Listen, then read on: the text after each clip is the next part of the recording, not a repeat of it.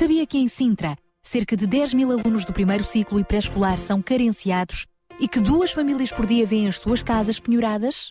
Todos os dias há alguém a precisar de ajuda e você pode ser a solução. Sintra Compaixão, o programa da RCS que abre portas à solidariedade. Sexta-feira, das 8 às 11 da manhã. Sintra Compaixão, contamos, contamos consigo. consigo.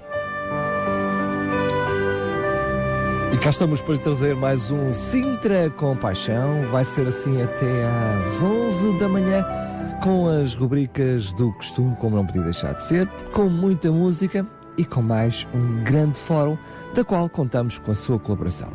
Quem vai contar agora com a sua colaboração aqui no programa é a Guida Caixão e o tema Meu Deus e Eu.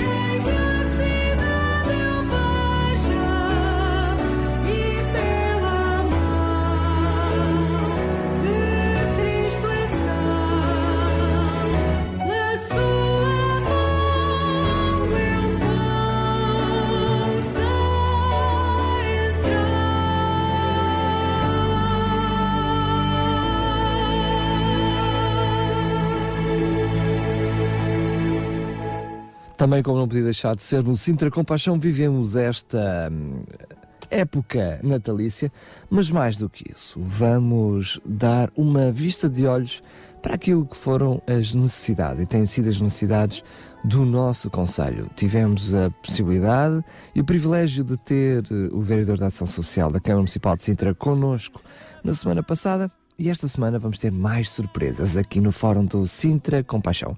Continuamos com música com Davy Phelps, No More Night. God will make all things new that day.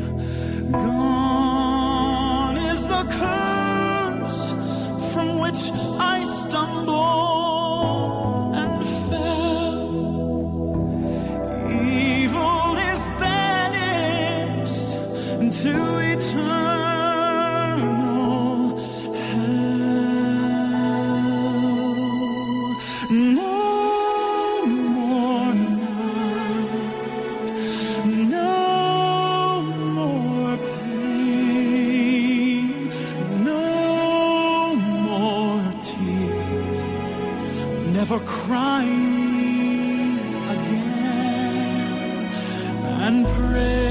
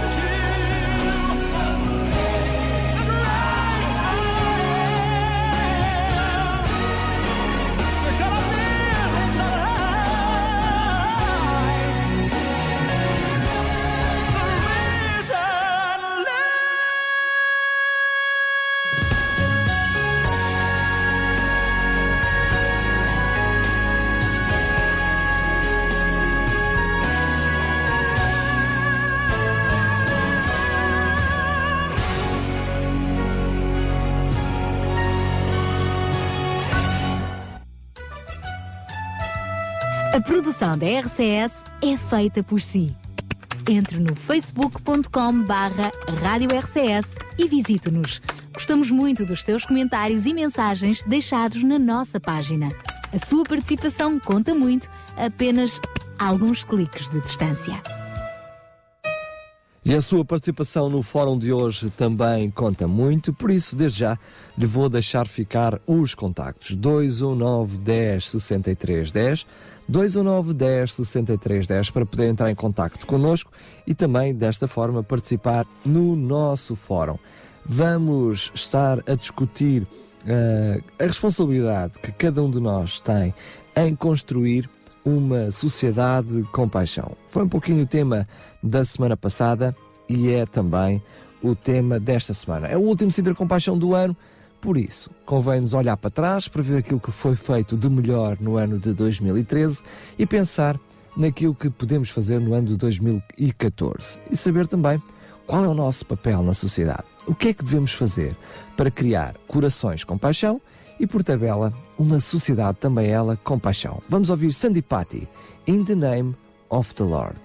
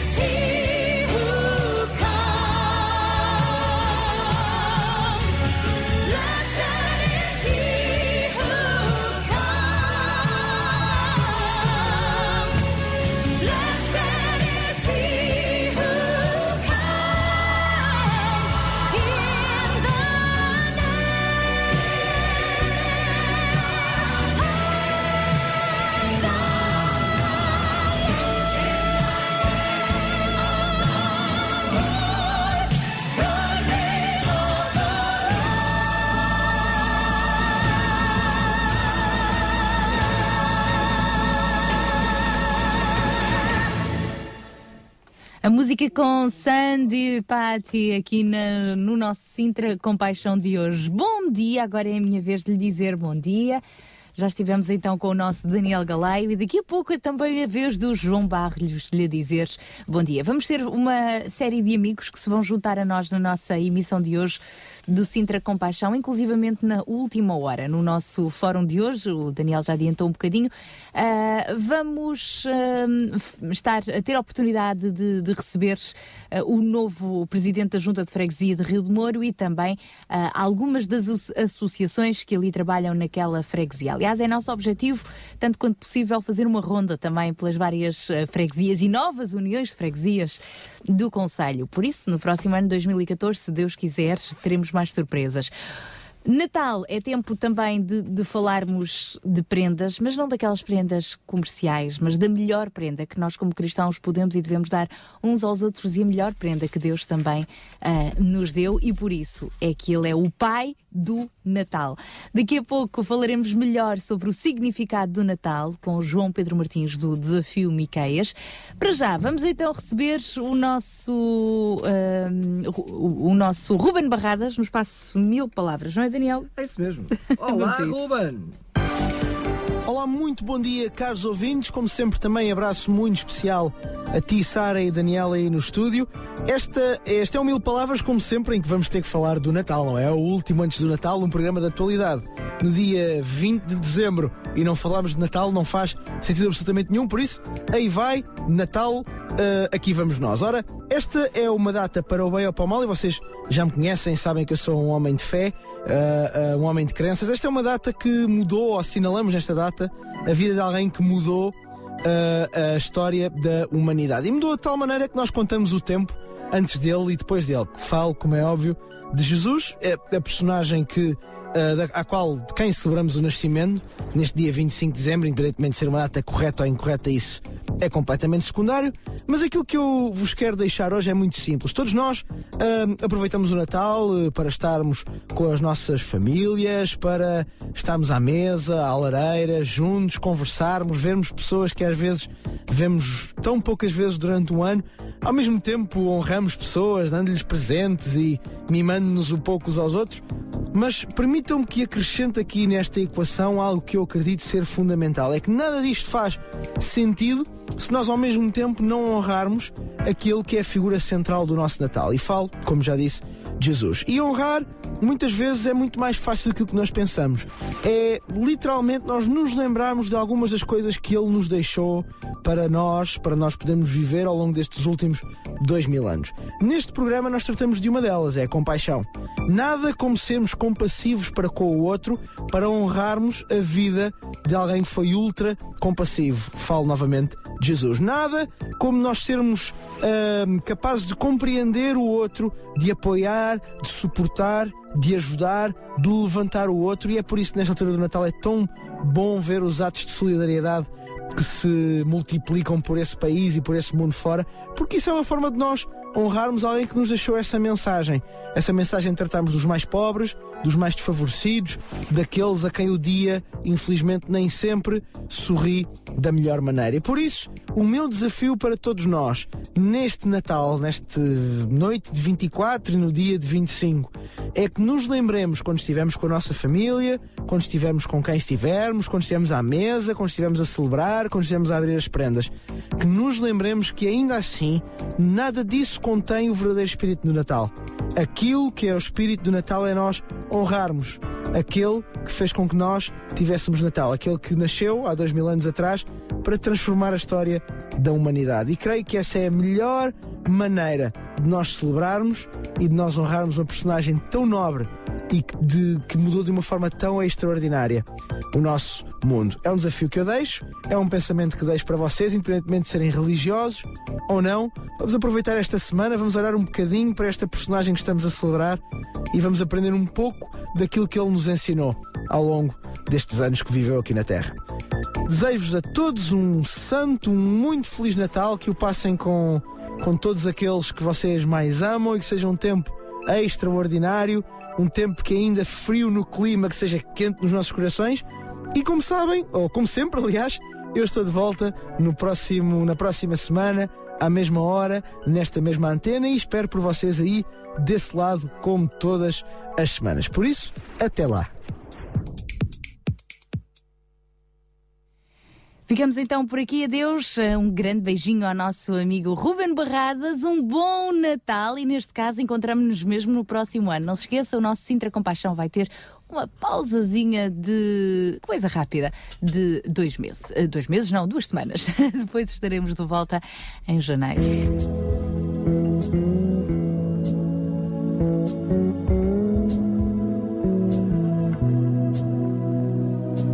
Cantarei do teu amor a ti cantarei louvores. Grande é o Senhor e digno de louvor. Cantarei teu amor para sempre. Cantarei teu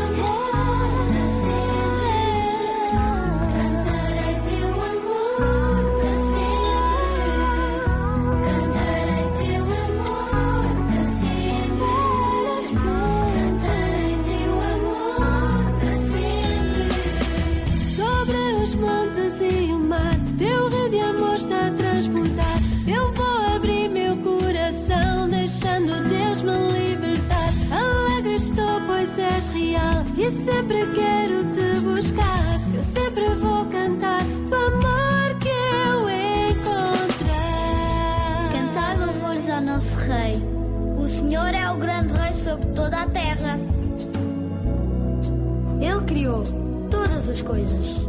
Os céus, a terra, as nossas vidas são dele.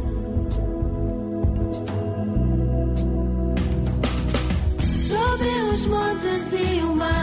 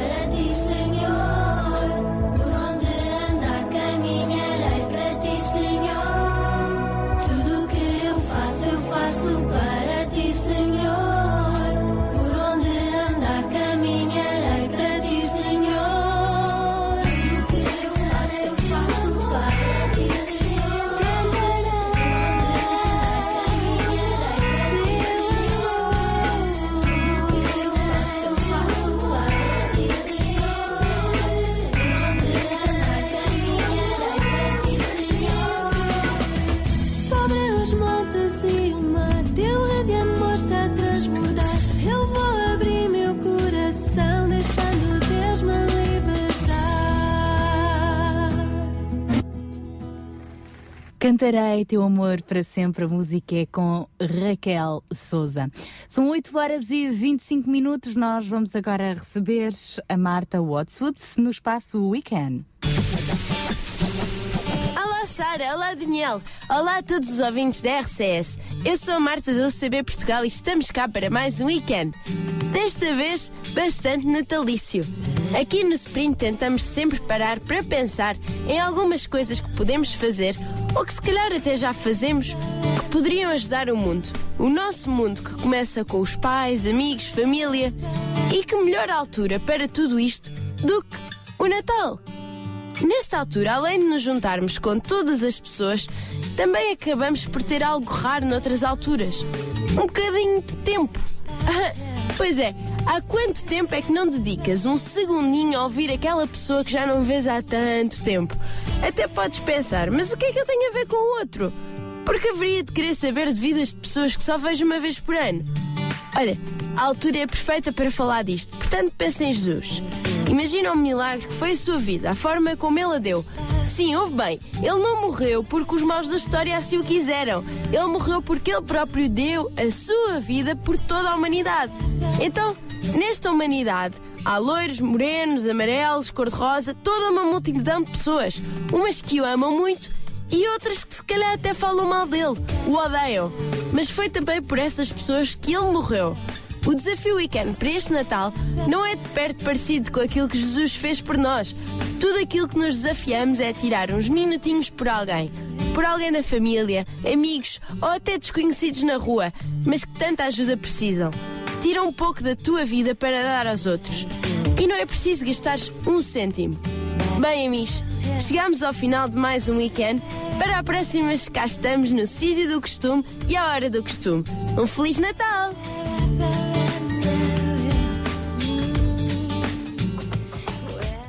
Feliz Natal, Marta! Beijinhos! Sintra Compaixão, uma voz amiga.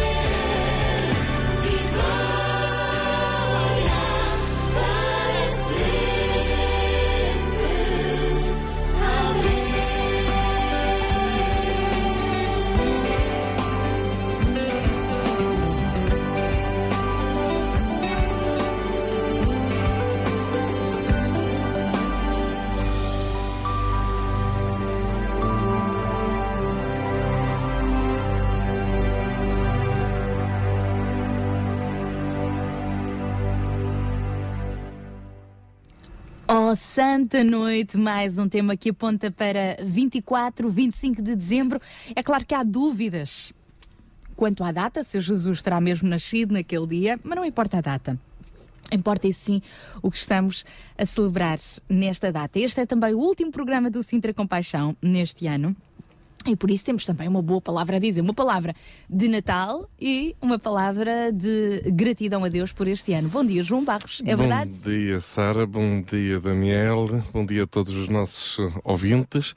Uh, sim, é verdade. Uh, não podemos esquecer deste momento precioso que é a altura do Natal. Não podemos esquecer o que isso representa, não só por aquilo que nós vemos à nossa volta, uh, que todos nós já conhecemos nos centros comerciais e nas nossas casas, mas sobretudo o sentido verdadeiro do, do Natal. E realmente nós não queríamos aqui terminar uh, este ano com este último programa uh, do ano 2013 uh, e já são 58 programas que nós já desenvolvemos ao longo deste, deste ano e meio. Portanto, a nossa palavra de gratidão, acima de tudo, a Deus e a todos os nossos ouvintes também que têm estado ativos e, e, bem atentos a tudo aquilo que de alguma forma se tem, se tem desenvolvido. E realmente, uh, ao longo de, das dezenas de programas, uh, temos vindo a conhecer cada vez mais as necessidades das pessoas, assim como uh, os recursos, as possibilidades que encontramos nas mais diversas instituições públicas, privadas deste Conselho. Hoje ainda no fórum iremos abordar esta questão. São, são, são assuntos muito importantes. Passamos a conhecer um pouco melhor o nosso Conselho, eh, as associações, as organizações e, e também eh, as principais necessidades de, das freguesias. Mas eu, eu gostava de, de, introduzir e iniciar este, este programa de hoje com uma outra tónica e, e permitam-me falar de, da única instituição que Deus criou há milhares de anos e que tem estado constantemente a ser alvo de destruição. Isto é, Uh, falamos em muitas eh, instituições ao longo de todas, uh, todas estas semanas e, e basta acender a televisão para ouvirmos falar de instituições. Mas Deus criou uma instituição e essa instituição uh, é a família. E não queria deixar de hum, focar na família neste último, neste último programa. Há quem diga que, assim como vai a economia, vai o povo, uh, eu diria, assim como vai a família, vai a nação. Não há nação próspera, não há nação uh, equilibrada sem família equilibrada, sem família próspera. E, e quando falamos de transição, pois este é o último programa, do ano, e já estamos a pensar já nos próximos programas do, do próximo ano. Quando falamos de uma transição destas, isto uh, levou-me a recordar a transição entre o Antigo Testamento e o Novo Testamento.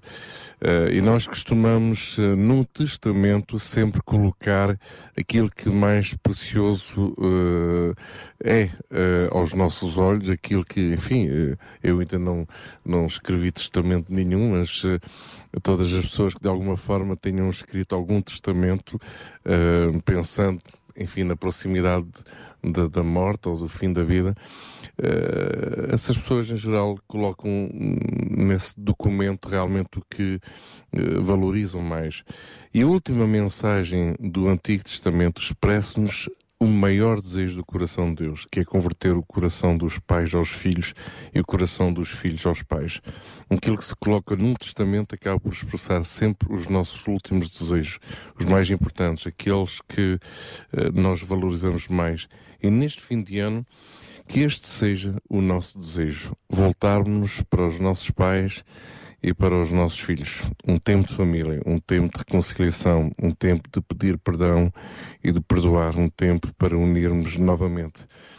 E esta é a forma, creio eu, e, e pelo menos sinto dessa maneira, vivo dessa maneira, é que nós podemos uh, uh, construir uh, a nossa família, nós podemos construir a nossa comunidade, uh, nós podemos construir os relacionamentos à, à, à nossa volta, é, permanecendo firme, permanecendo unidos, uh, de alguma forma aproveitando estas alturas de fim de ano para entrar novamente em contacto com alguém com quem nos tínhamos desligados ou por N razões eh, a vida do dia a dia nos tenha afastado ou, ou alguma situação nos tenha aborrecido, pois que, que, este, que este tempo natalício seja um tempo próprio uh, para voltarmos a entrar em contato com essas pessoas. Isso pode querer dizer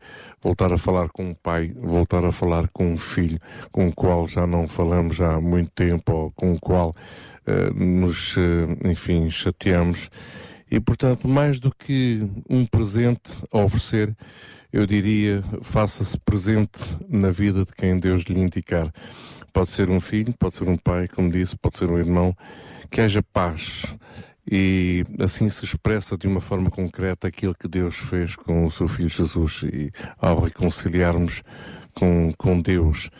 Tanto que este tempo, uh, se isto de alguma forma puder, uh, enfim, tocar o seu coração, pelo menos o meu tem tocado bastante, uh, se há um presente ideal com o qual estaria a sonhar para este final de ano, pois que esse presente seja um presente da reconciliação com alguém uh, mais próximo da, da, sua vida. Uma comunidade onde as pessoas se perdoam umas às outras, vivem um constante uma constante reconciliação e de alguma maneira também servem-se umas às outras, é o que eu chamaria de uma comunidade de compaixão.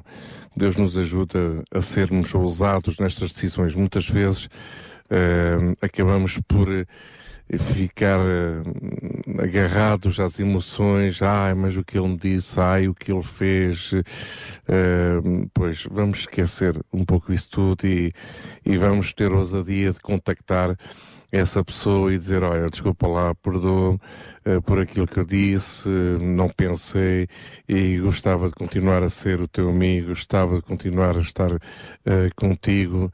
Esse é o melhor presente que nós possamos receber neste final de ano. É dessa maneira que Deus se agrada também das nossas vidas. Obrigada, João Barros, é verdade. É tão bom realmente uh, lembrarmos o que mais importa no Natal e em qualquer época. Mas já que esta é uma época especial, que seja também um estímulo para a reconciliação. Foi isso mesmo que Deus fez através de Jesus, vindo uh, ao nosso encontro, reconciliar-nos com Deus. E o que é que os anjos disseram? Paz na terra aos homens a quem Deus quer bem. Então, que haja paz.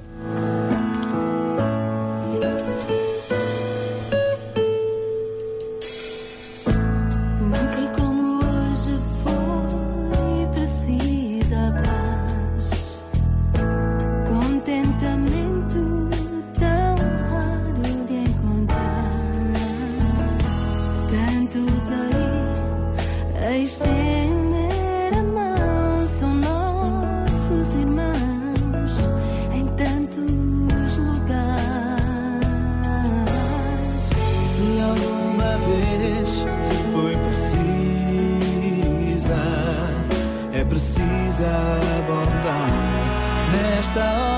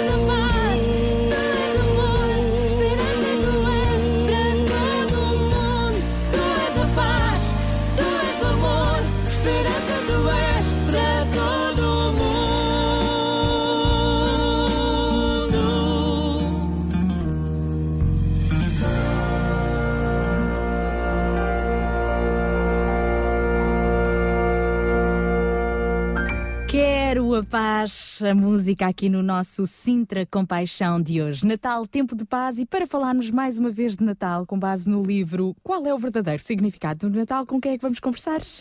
Vamos conversar com mais um convidado. Olha, tens que me dar o microfone que não me estás a dar. Ah, aí, agora Até sim. até começou alto, não é?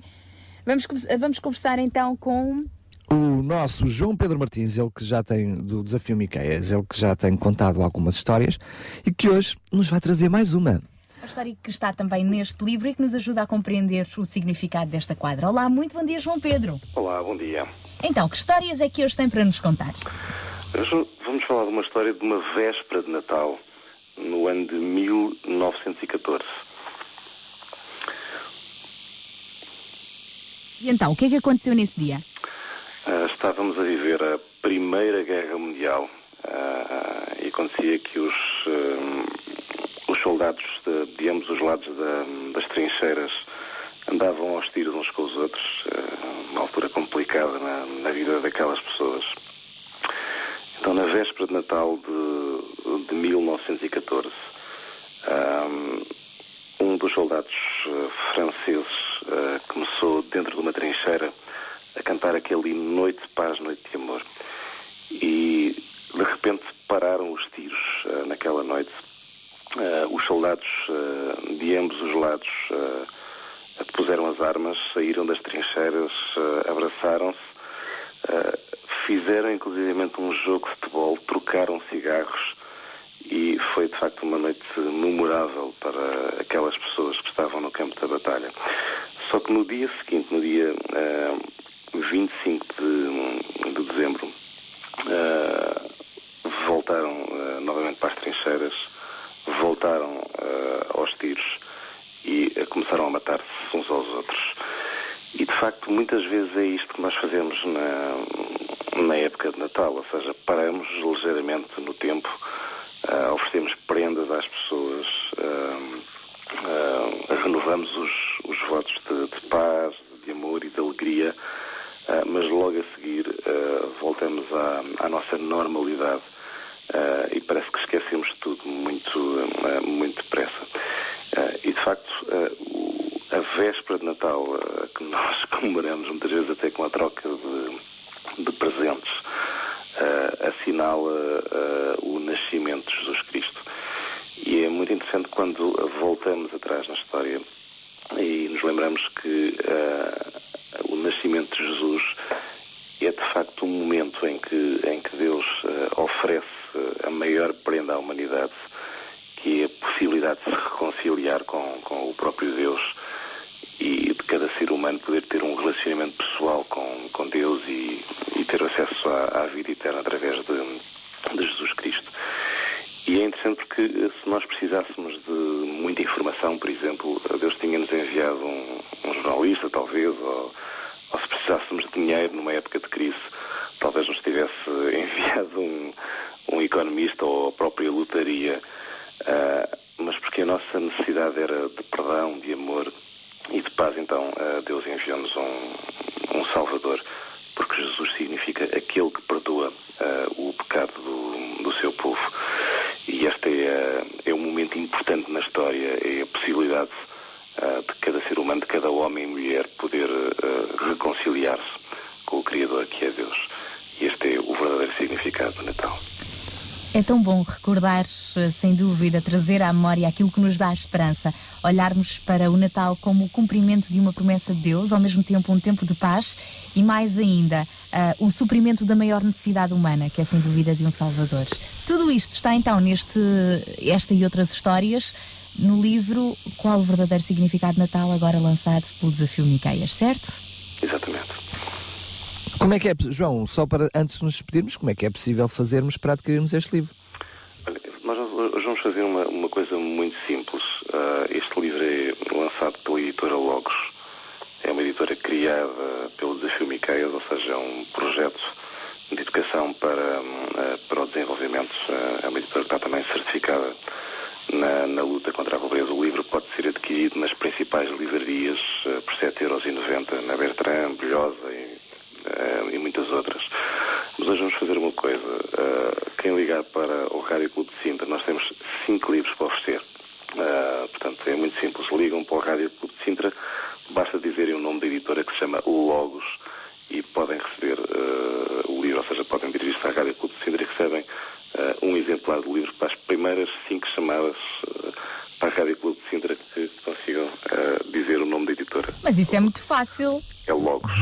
Já está nada. Mas eu ainda faço outra pergunta. Qual foi a música que tocou, que inspirou aqueles soldados naquela noite de 24 a 25 eh, de dezembro? Ah, mas isso é muito difícil, que as pessoas não se vão lembrar que é uma noite de paz. É, vai ser é, muito complicado. Lembrar, complicadíssimo conseguirmos, eh, conseguirmos saber o nome dele. Enfim, então as cinco primeiras pessoas que a partir deste momento ligarem para o 219 10 63 10 e responder tão facilmente a estas perguntas poderão uh, receber este livro, Qual é o significado do Natal? Mas eu vou mais longe.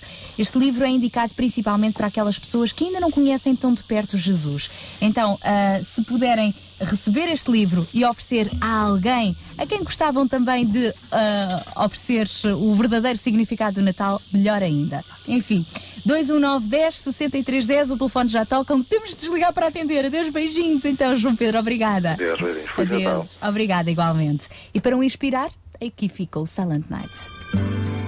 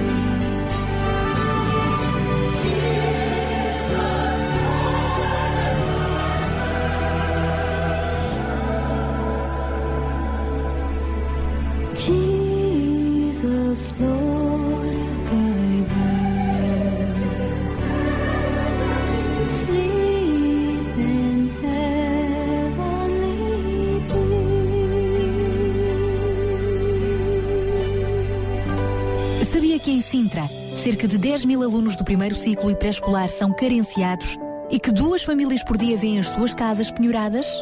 Todos os dias há alguém a precisar de ajuda e você pode ser a solução.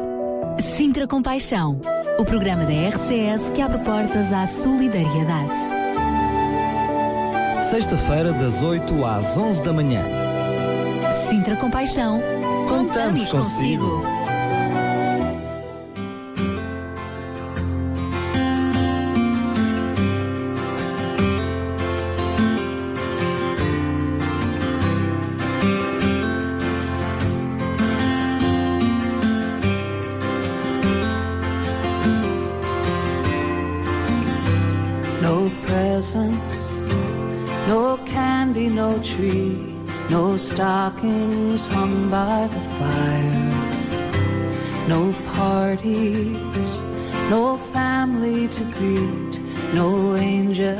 heavenly choir.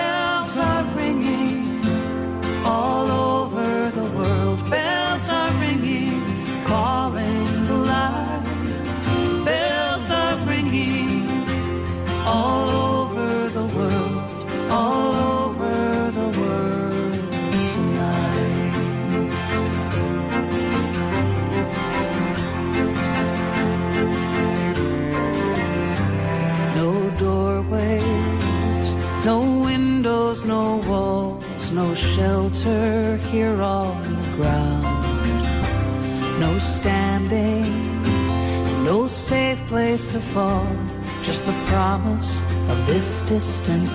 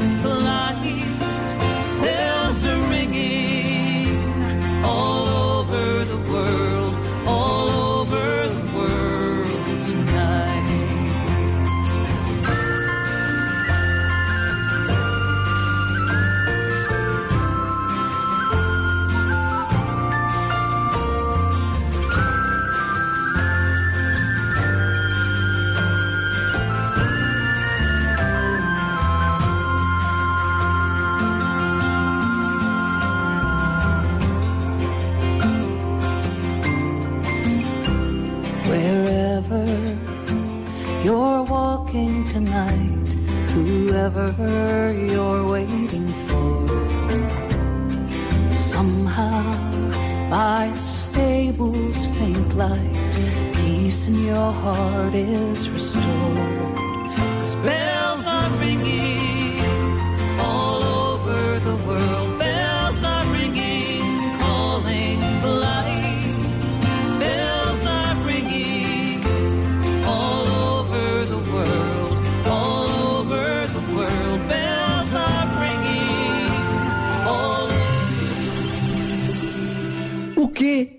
não tens o CD Super Histórias Clube do Amiguinho? Não. Então está na hora de pedires aos teus pais as melhores histórias e as tuas músicas favoritas num, só CD! Aproveita já esta campanha. Preço especial de Natal. Era uma vez um super-herói preparado para viajar na máquina do tempo? Bora! Muito, muito tempo atrás, haja luz. Prova, prova! Quando a arca ficou pronta, uma fila enorme de animais aos pares começou a entrar para dentro dela. E agora, Moisés? Eles vão nos apanhar. Mas como é que eu posso ser mãe de uma criança? Os anjos fizeram uma festa no céu. Mas que menino será este? Jesus não é aquele bebê que nasceu em Belém. Para saberes como é que este Super CD pode ser teu, contacta-nos através do 21 910 6310 ou em Rádio RCS.pt Super Histórias do Clube do Amiguinho. Aprende ideal só para os meninos que se portam bem.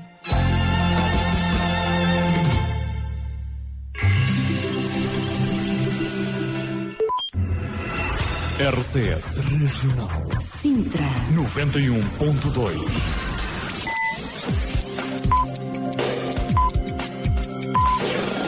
São 9 horas. Bom dia. Sabia que em Sintra, cerca de 10 mil alunos do primeiro ciclo e pré-escolar são carenciados e que duas famílias por dia vêm as suas casas penhoradas? Todos os dias há alguém a precisar de ajuda e você pode ser a solução. Sintra Compaixão, o programa da RCS que abre portas à solidariedade. Sexta-feira, das 8 às 11 da manhã. Sintra Compaixão, Contamos consigo. Bom dia, então. Esta é a segunda hora do nosso Sintra Compaixão. É bom estar consigo novamente. E começamos esta nossa segunda hora a pedir. Bem, em primeiro É lugar, graças a Deus por até aqui termos chegado. Até aqui Deus nos conduziu, Deus nos guiou. É verdade. Ahm, Lembramos que hoje é o último programa do ano de- do, do Sintra Compaixão. Estamos abertos também a receber as suas mensagens de Natal que nos poderá deixar através do Facebook. Voltaremos no próximo dia 10 de janeiro. Feita esta informação, Vamos a mais informação. Uh, nós uh, vam- temos feito em todos estes programas, aliás, é um dos objetivos deste programa, é ser a voz daqueles que necessitam uh, e trazer a mensagem àqueles que têm a possibilidade de poder ser a solução, de poder ser a ajuda. E lembramos que este apelo tem sido de- durante o último mês de dezembro, temos estado a reiterá-lo porque ainda não está, ainda não foi satisfeito esta necessidade para esta, esta senhora com alguma idade que tem um filho de 50 anos com necessidades especiais e que precisa de uma máquina de lavar roupa. A dela está variada e precisa de uma máquina de lavar roupa. E temos vindo a pedir, peço desculpa, Sara. Sim, essa senhora já foi ontem visitada. Isso mesmo. Portanto, nós já encaminhámos, portanto, nós aqui a RCS não somos a solução, somos uma ponte para chegar eventualmente à solução. E foi o que fizemos, uma vez que ela está na Margem Sul, colocámos-la em contacto com uma comunidade cristã na Margem Sul, ah, que a visitaram já, estão já a dar-lhe acompanhamento, nomeadamente a nível alimentar, e não só, com aquela fome de afetos, é sempre bom ter alguém com quem conversar, alguém com quem partilhar ajuda espiritual. Enfim, daqui pode nascer uma bonita amizade, mas continuam as expectativas e a grande necessidade desta senhora receber uma máquina de lavar roupa. Por isso mesmo, se tem lá na sua garagem uma máquina de lavar roupa encostada já há algum tempo, que até funciona, mas por estar velhinha está lá encostada porque entretanto ganhou uma nova, por que não dar a essa máquina de lavar roupa velhinha uma nova vida e, e trazer também uma nova vida a este lar, a esta senhora idosa, já com muitos problemas de saúde, problemas de coluna graves, com dificuldade em lavar a mão e que eh, uma máquina de lavar roupa seria um milagre na sua vida. Provavelmente, uh, por que não? Essa máquina que está aí escondida, guardada, debaixo até de alguma tralha, uh, ou se, por exemplo, neste Natal até está a pensar trocar de, de máquina de lavar roupa, por que não?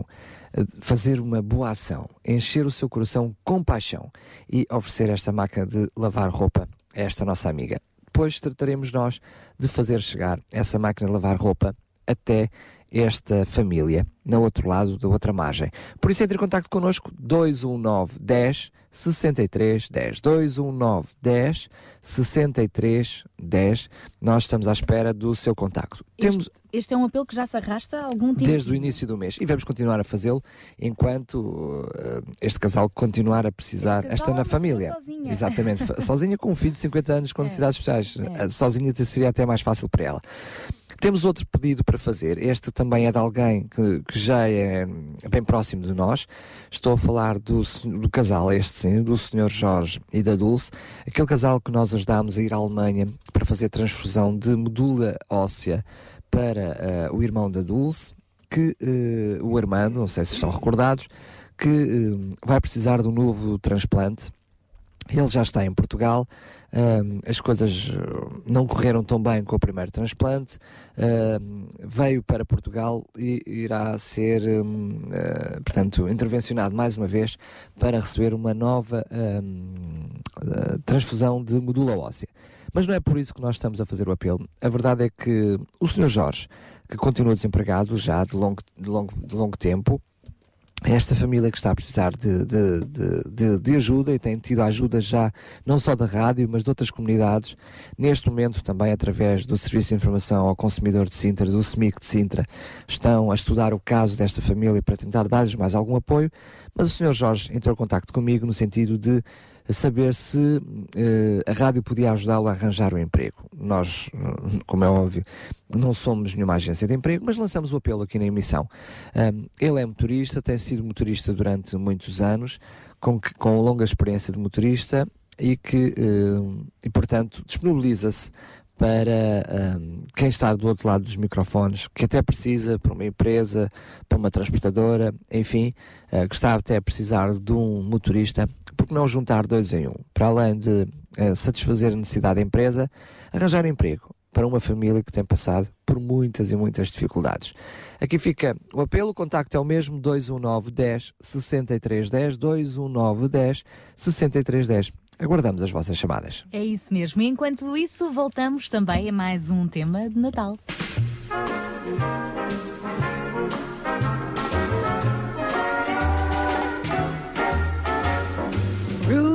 The red-nosed reindeer had a very shiny nose, and if you ever saw it, you would even say it glows.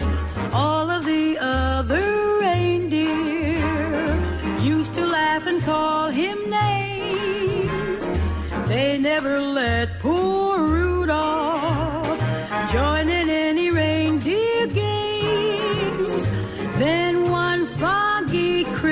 Christmas Eve, Santa came to say, Rudolph, with your nose so bright, won't you guide my sleigh tonight?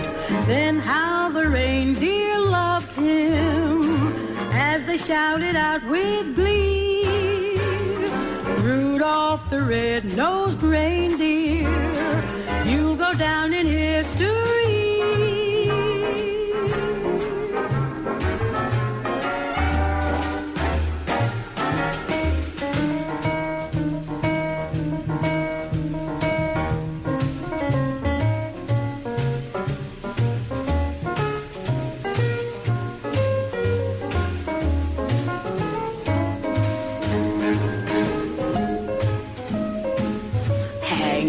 Nose down, Rudy.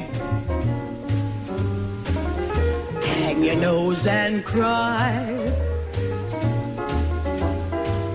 You know Dasher and Prancer and Vixen, but what do you know about Rudolph and his nose?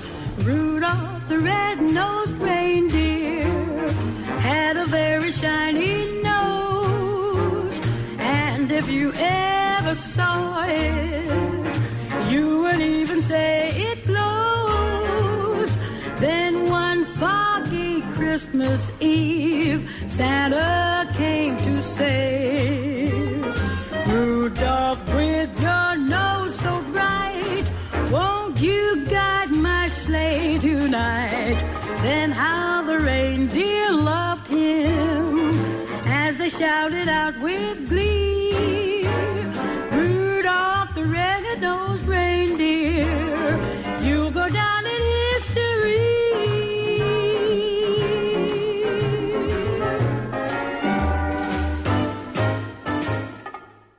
E vamos receber mais um amigo, Carlos Pinto Leite, que nos vai trazer mais um espaço Links.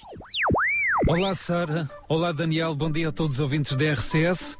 Sou Carlos Pinto Leite, estou de novo de volta ao programa Sintra Compaixão em nome da UCB Portugal para divulgar mais algumas iniciativas, entidades e projetos no âmbito da solidariedade. E hoje eu trago-vos a Intercultura AFS Portugal, que é uma associação de juventude e voluntariado sem fins lucrativos e que faz parte de uma rede internacional representada em 56 países e que tem sede em Nova York, isto para os mais curiosos. Esta associação promove intercâmbios de jovens em Portugal e para o estrangeiro. O programa AFS é uma experiência de intercâmbio em que o participante vai viver durante um ano ou um trimestre noutro país, com uma família de acolhimento voluntário e que estudará numa escola secundária. E durante esta experiência vai conhecer outros modos de vida, outros valores e comportamentos diferentes dos seus. Quem é que se pode eh, habilitar a este programa de intercâmbio? Qualquer jovem que tenha entre 15 e 18 anos, com bom desempenho e motivação escolar e que também seja flexível, sociável e motivado para aprender com experiências diferentes. No site da Intercultura Portugal, aqui fica a referência www.intercultura-ifs.pt, como eu ia dizer, neste site é possível encontrar mapas de países aderentes ao programa de intercâmbio, assim como também testemunhos de estudantes, participantes e famílias de acolhimento. E como é que vocês se podem envolver com esta iniciativa desta Associação Intercultura Portugal? Voluntariado, por exemplo, é uma excelente forma de ocupar o tempo livre e nesta, neste âmbito existem várias áreas possíveis para voluntariado. A promoção da organização junto à comunidade local, através de recrutamento, seleção e apoio aos estudantes que vão viver experiências de aprendizagem no estrangeiro, também através do recrutamento, orientação e aconselhamento às famílias de acolhimento e também realizando entrevistas e orientação aos participantes nos intercâmbios. Participantes são os estudantes, as famílias e também as escolas de acolhimento. Outra área de voluntariado é a articulação com as escolas que integram os estudantes estrangeiros que vêm para o nosso país, de forma a garantir o apoio nos processos administrativos e também para que toda a comunidade escolar possa participar nesta experiência. Outras áreas ainda Há atividades específicas para os estudantes estrangeiros, a angariação de fundos e divulgação da atividade da organização nos meios de comunicação social e, finalmente, voluntariado em funções de liderança, seja a nível local, nacional ou internacional. Fica novamente a referência do site www.interculturaifn.afs.pt a Intercultura Portugal está também presente no Twitter, no Facebook e tem também um canal no YouTube. Da minha parte por hoje é tudo, prometo voltar aqui para a semana à mesma hora e desejo da minha parte um excelente Natal, umas boas festas, tenham uma excelente semana.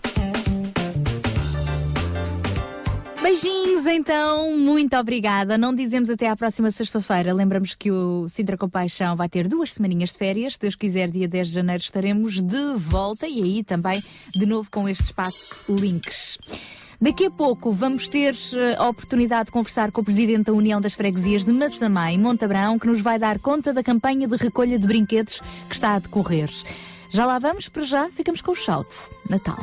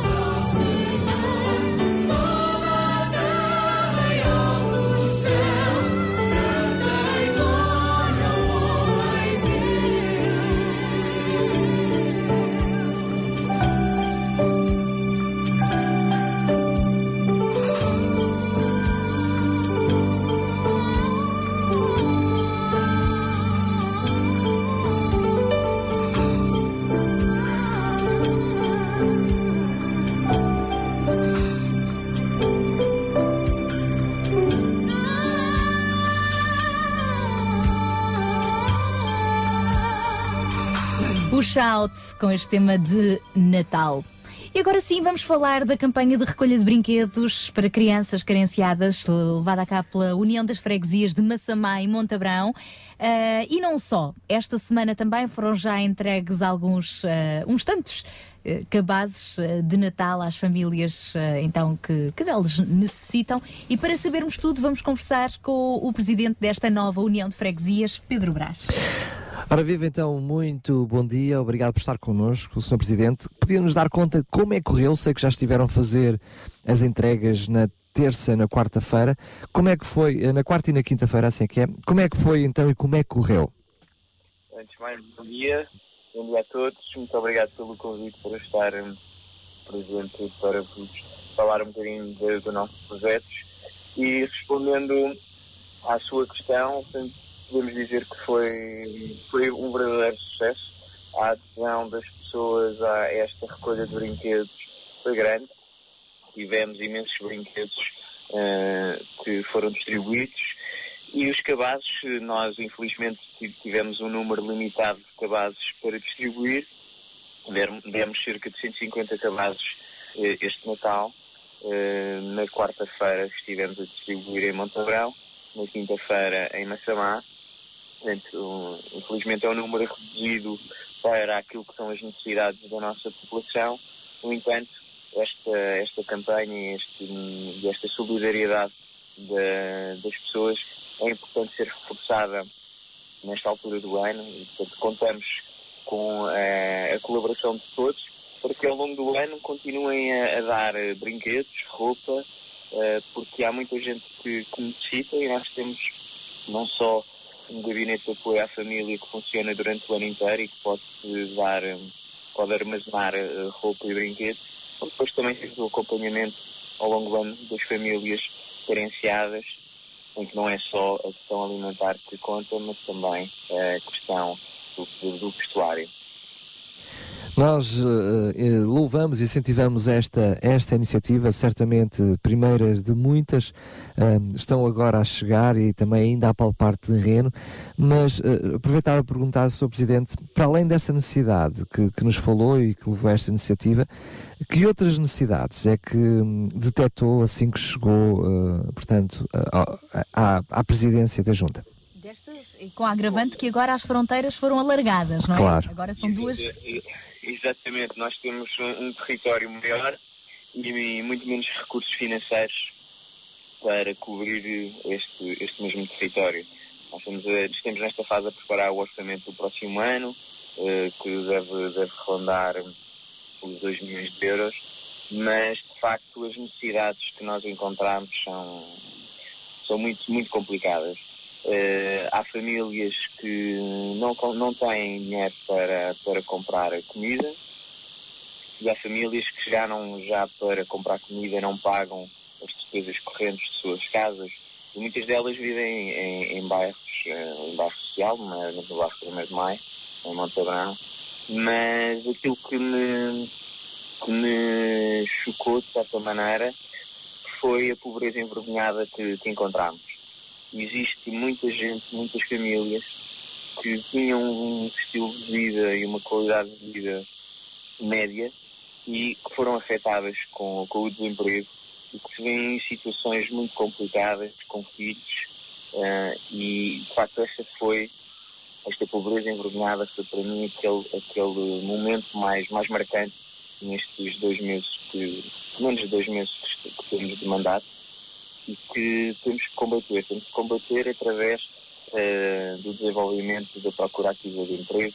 Nós temos um gabinete de inserção profissional bastante ativo, temos, temos bastante, bastante procura uh, para tentarmos arrasar a emprego às pessoas. E, e, é por aí que nós temos que, que ir, temos que sensibilizar uh, as empresas e ajudar o comércio. Também a, a ação social também se faz por aqui. A ação social faz-se dinamizando o, o, comércio local. Aliás, aproveito uh, e permito-me ousadia uh, de, de, dar um pouco o balanço que foi a nossa festa de Natal uh, que realizámos no dia 14 de dezembro. Foi uma festa de Natal diferente em termos de conceito e acho que, é, que foi importante. aquilo que fizemos foi colocar as instituições e associações que nós, que nós apoiamos eh, participando na rua. Portanto, fazendo diversas iniciativas na rua, junto ao comércio. Tivemos iniciativas nos shoppings de Massamá, no shopping center, quer no centro comercial. Tivemos iniciativas eh, em Montabrão, junto ao, ao Continente Bom Dia, eh, passando pela Joaquim Luís, uma zona cheia de comércio, com uma arruada da banda filarmónica Nossa Senhora da Fé, que foi até à feira e voltou a subir. Tivemos animação durante o dia todo na igreja. Eh, enfim, corremos aí eh, os diferentes pontos da nossa, da nossa freguesia e a verdade é que no final do dia o comércio saiu mais reforçado. Uh, em, em, em, vez de confidência, uh, muitos deles me disseram que gostariam de ver estas iniciativas mais vezes, pois aumentaram as vendas. Não é? Isto é importante. Uh, se o comércio estiver vivo, tem a obrigação de contratar pessoas e ajudamos as pessoas também desta forma. Não chega só o apoio alimentar, porque não, não conseguimos usá-lo a todos, não chega só o apoio psicológico, é também preciso ajudar o comércio para que ele possa depois promover o emprego e as pessoas poderem sair dessa situação de pobreza envergonhada que infelizmente assola uh, a União das Freguesias Nacional. Acaba por ser uma ajuda, uma ajuda integrada. Integral sim, também. Sim. Aproveitamos. Cada vez, cada vez mais uh, uh, as políticas um, das autarquias locais têm que ser feitas de uma forma integrada. Não podemos uh, olhar caso a caso que isso não. Enfim, uh, só. É, é, é, cansam, cansam os executivos e cansam as, as associações. Temos que olhar para o problema como um todo e tentar minimizar este problema de forma integrada com a colaboração de todos e um trabalho em parceria e em rede. E sim, é fundamental para chegarmos ainda a mais pessoas e trabalharmos de diversas maneiras para o mesmo, para o mesmo problema. Vamos dessa forma então motivar aqueles que nos ouvem, aqueles que são os fregueses desta união de freguesias de Massamá e Montabrão, para que também eles possam sentir no seu coração, coração compaixão e possam ser ativos, interventivos nesta ajuda ao próximo, podendo então ainda deixar ficar junto da junta de freguesia, passando a redundância, um, quer brinquedos, quer alimentos, quer agasalhos, cobertores, por aí fora, para que esta junta de freguesia possa também ela continuar a ajudar os seus fregueses, os seus municípios. Muito obrigado mais uma vez, Sr. Presidente, e até uma próxima. Muito obrigado pelo E Feliz Natal também. E boas festas para todos. Obrigada. E já sabe que, que nestas e noutras iniciativas pode contar também com o Sintra Compaixão. Muito obrigado. Obrigada, obrigada. Pedro Braz, então, é o novo presidente da União das Freguesias de Massamá e Montabrão. Recordamos, esta campanha de recolha de brinquedos prossegue, pode ser feita uh, diariamente, nas, até às seis da tarde, segunda à sexta, nas instalações de Massamá ou Montabrão. Quarta-feira, a entrega pode ser até às oito da noite em Montabrão e na quinta-feira até às oito da noite em Massamá.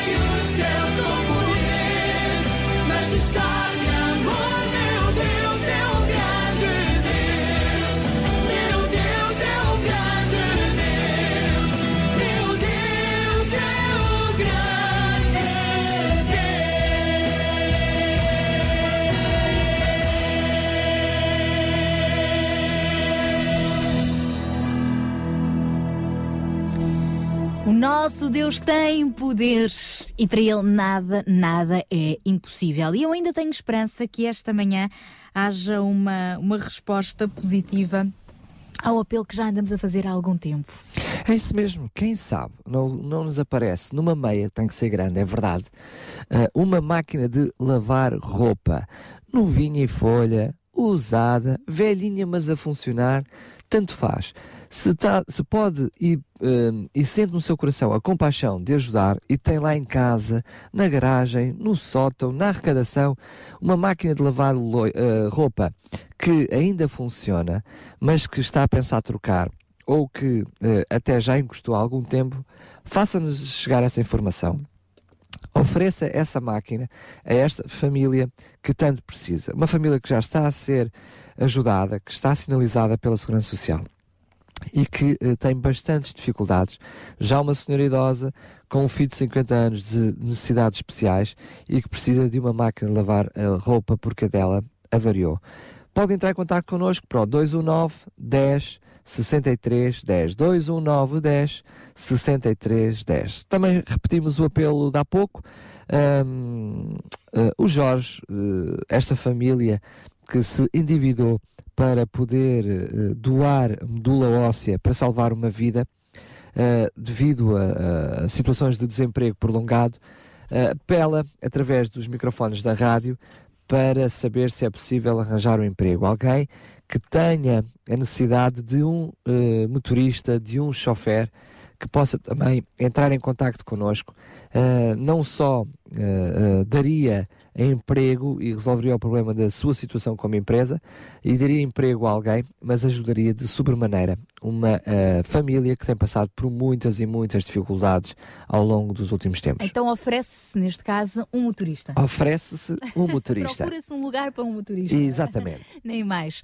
Ah, e procura-se também então esta máquina de lavar. Eu acho que seria a melhor prenda que poderíamos eh, realmente dar, uma demonstração também do cuidado de Deus para com esta senhora de que estamos a falar, de 80 e muitos anos. Não é fácil lavar roupa à mão em nenhuma idade, mas principalmente nesta idade. Sim, com os problemas de coluna que ela tem, que esta senhora tem vários problemas de, de- de saúde, um deles é a coluna. Então fica este, este apelo. Se ah, quem sabe você é a solução, ou então até junta um grupo de amigos para adquirir uma máquina de lavar roupa, ah, estaríamos muito gratos. Ou quem sabe até uma empresa que nos está a ouvir que possa ser a doadora deste eletrodoméstico. Nem mais. Vamos fazer esta senhora feliz. Ela já está a ser apoiada por outras frentes, com alimentação e com ah, apoio ah, afetivo. E quando eu digo afetivo é a fome de afetos, ter ah, alguém a quem dá uma palavra amiga. Ah, e apoio espiritual também. Falta então esta parte. Se tem resposta para nós, então 219 10 63 10. 219 10 63 10. Entretanto, uh, quero só lembrar aqui a campanha 20 roupas, 20 sorrisos, que termina amanhã. É verdade. É uma iniciativa muito interessante do Ponto de Troca, uh, uma, uma loja solidária na Tapada das Mercês e que este ano tem, tem algo diferente. Oferece gratuitamente, sem custos e sem trocas, 20 peças de roupa à escolha por cada pessoa que visite esta loja do Ponto de Troca, loja solidária. Uh, e a única coisa que se pede em troca é o seguinte: um sorriso. Um sorriso que para depois distribuir essas 20 peças de roupa que vai receber, pode ficar com algumas para ela, ou então dar a vizinhos, dar a amigos, uh, dar a alguém com quem está zangado. Ou sem abrigo, quem sabe. Isso mesmo. E dá a peça de roupa juntamente com um Sorriso, sorriso. Sorriso, isso mesmo. Não é obrigatória a contribuição financeira, portanto, só pelo facto de ir à loja sorridente recebe as 20 peças de roupa, mas pode também contribuir uh, em numerário com o que achar justo, não sendo obrigatório, e claro que tudo isto é canalizado para ajudar as centenas de famílias em Sintra que recebem este, este serviço. Para quem não sabe, esta loja uh, solidária fica na Tapada das Mercês, na antiga farmácia, na rua Fernando Lopes Graça. Amanhã é o último dia desta iniciativa, até às 5 da tarde. Não se esqueça. Posto isto, vamos receber mais duas grandes amigas. É isso mesmo. Sara Catarina e Sónia Simões e mais um Mulheres de Esperança. Mulheres de Esperança. Música, entrevistas, temas do seu dia a dia. Para mulheres que teimam em ter fé na vida. Qual foi a prenda com mais significado que recebeu na sua vida? Imagine o rosto da pessoa que lhe ofereceu e lembre-se o que sentiu naquele momento. Agora pense no momento em que deu a prenda com mais significado. Levou muito tempo a escolhê-la? Foi juntando algum dinheiro para comprá-la? Estava nervosa e entusiasmada quando chegou o momento de dar? Olá, ouvinte. Hoje vamos falar consigo sobre dar e receber. Qual é a melhor? Eu desejo-te um Feliz Natal. Que o teu coração fique hoje livre de preocupação.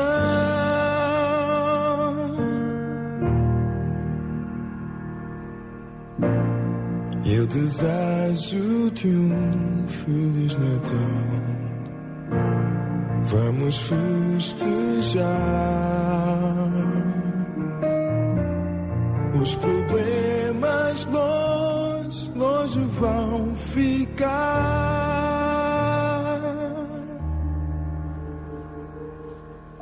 Tu e eu vamos relembrar tempo que passou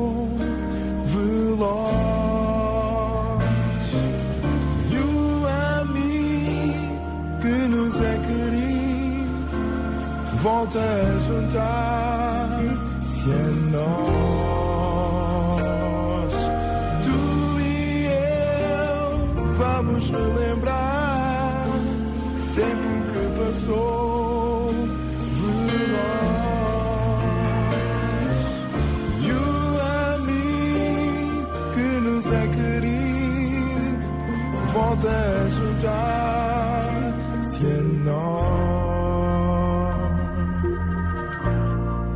futuro vamos estar juntos. Se, se Deus quiser, uma estrela brilhará como sinal.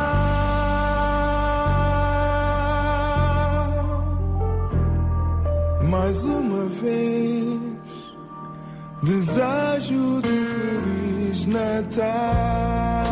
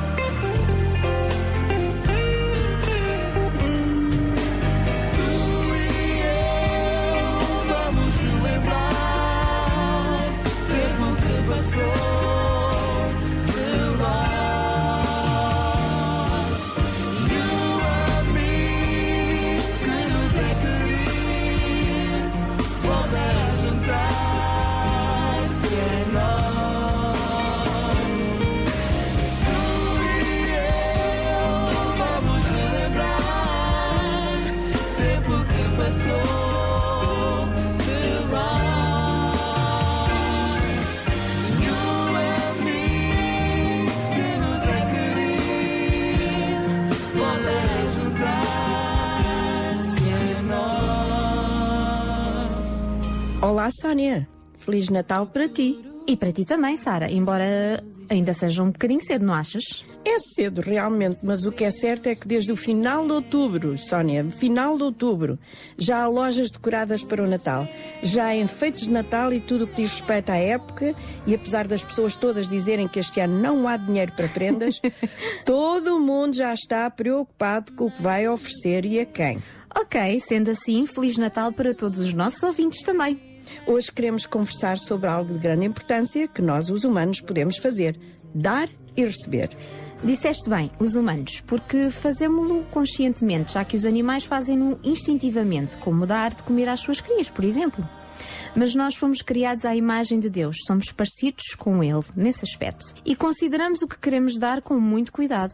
E porque é Natal, é um tempo em que as pessoas trocam prendas, pensamos que este seria um bom tema de conversa no sentido de sentirmos alegria quando damos e quando recebemos e do benefício que isso nos traz. É verdade. Quem dá sente alegria e quem recebe também sente muita alegria. O melhor é que Deus também nos deu uma prenda que pode mudar a nossa vida para sempre. Olha, Sara, sabes que uma das prendas melhores que recebi foi nos meus anos de adolescente. Gostava muito de fazer pequenos trabalhos com flores e contas e ofereceram-me um estojo cheio dessas pequeninas maravilhas. Assim já podia inventar os meus colares, pulseiras e levava horas a fazer aquilo, divertindo-me imenso. Isto já foi há muito tempo e ainda hoje gosto de fazer esses pequenos trabalhos, as minhas obras de arte e recordar aquela prenda tão preciosa. Olha, eu li uma história muito interessante sobre este tempo de Natal e sobre este tema dos presentes, que ilustra bem o espírito com, com que devemos dar e receber. Vamos lá ouvir essa, essa história. Era uma família em grandes dificuldades financeiras, sem qualquer hipótese de ter dinheiro para comprar presentes naquele Natal. Foi durante os anos 30, durante a Depressão, o dinheiro chegava apenas para comida e para o essencial, nada de extras e muito menos de prendas. O pai daquela família teve uma ideia muito bela e disse aos seus filhos reunidos à volta da mesa: Ora bem, como este ano não temos dinheiro para comprar presentes uns aos outros, podemos usar a nossa imaginação e desenhar a prenda que gostaríamos de dar uns aos outros. Durante os dias seguintes, os membros daquela família trabalharam secretamente, mas com muita alegria. Na manhã de Natal, juntaram-se à volta do pinheiro, sem iluminação, com decorações já velhas e gastas, para trocarem os presentes que tinham criado. E que presentes! O pai recebeu um carro desportivo preto descapotável. A mãe recebeu um colar de diamantes e um lindo chapéu. O Pedrinho, o mais pequeno de todos, divertiu-se também a ver os seus presentes. O desenho tinha uma piscina, muitos brinquedos recortados de jornais e revistas. Quando chegou a altura do Pedrinho dar o seu presente aos pais, com, com grande alegria, deu-lhes um desenho colorido com três pessoas: um homem, uma mulher e um rapazinho. Estavam abraçados e por baixo do presente ele escreveu: Nós. Que Embora que outros natais tivessem sido mais prósperos para esta família, nunca na lembrança deles ficou apagado este precioso Natal. Porque afinal o prazer de dar suplanta o prazer de receber uma prenda, não achas, Sónia? Bom, Sara, eu achei essa história lindíssima e comovente e não há dúvida que a alegria de dar é superior, pelo menos no que me diz respeito. Porque pensamos na pessoa a quem vamos dar, planeamos cuidadosamente e escolhemos algo que sabemos que essa pessoa vai gostar. E não importa quanto custa o presente, seja mais caro ou menos caro, é o pensamento por trás do presente que realmente conta. Sónia, eu tenho mais uma história. É de um autor desconhecido e chama-se Um Longo Passeio de Amor. É sobre um rapaz que vivia numa ilha remota do Havaí e escutava com muita atenção enquanto a sua professora explicava a origem das pessoas darem prendas umas às outras no Natal. Dizia a professora à classe: Uma prenda é uma expressão do nosso amor e da nossa alegria pelo nascimento de Jesus, que é a maior de todas as prendas. Quando chegou o dia de Natal, o rapazinho trouxe à professora uma prenda, uma concha lindíssima, raramente encontrada naquelas praias. Onde achaste uma concha tão linda e tão invulgar? perguntou a professora. O rapaz explicou que havia apenas um lugar onde ele sabia que podia encontrar conchas de tão rara beleza. Era numa baía que ficava a uns 30 quilómetros, onde de vez em quando o mar deixava essas belas conchas na areia. Que linda! disse a professora maravilhada. Vou guardá-la para o resto da minha vida. Mas, menino, não deverias ter andado tanto só para me dares este presente.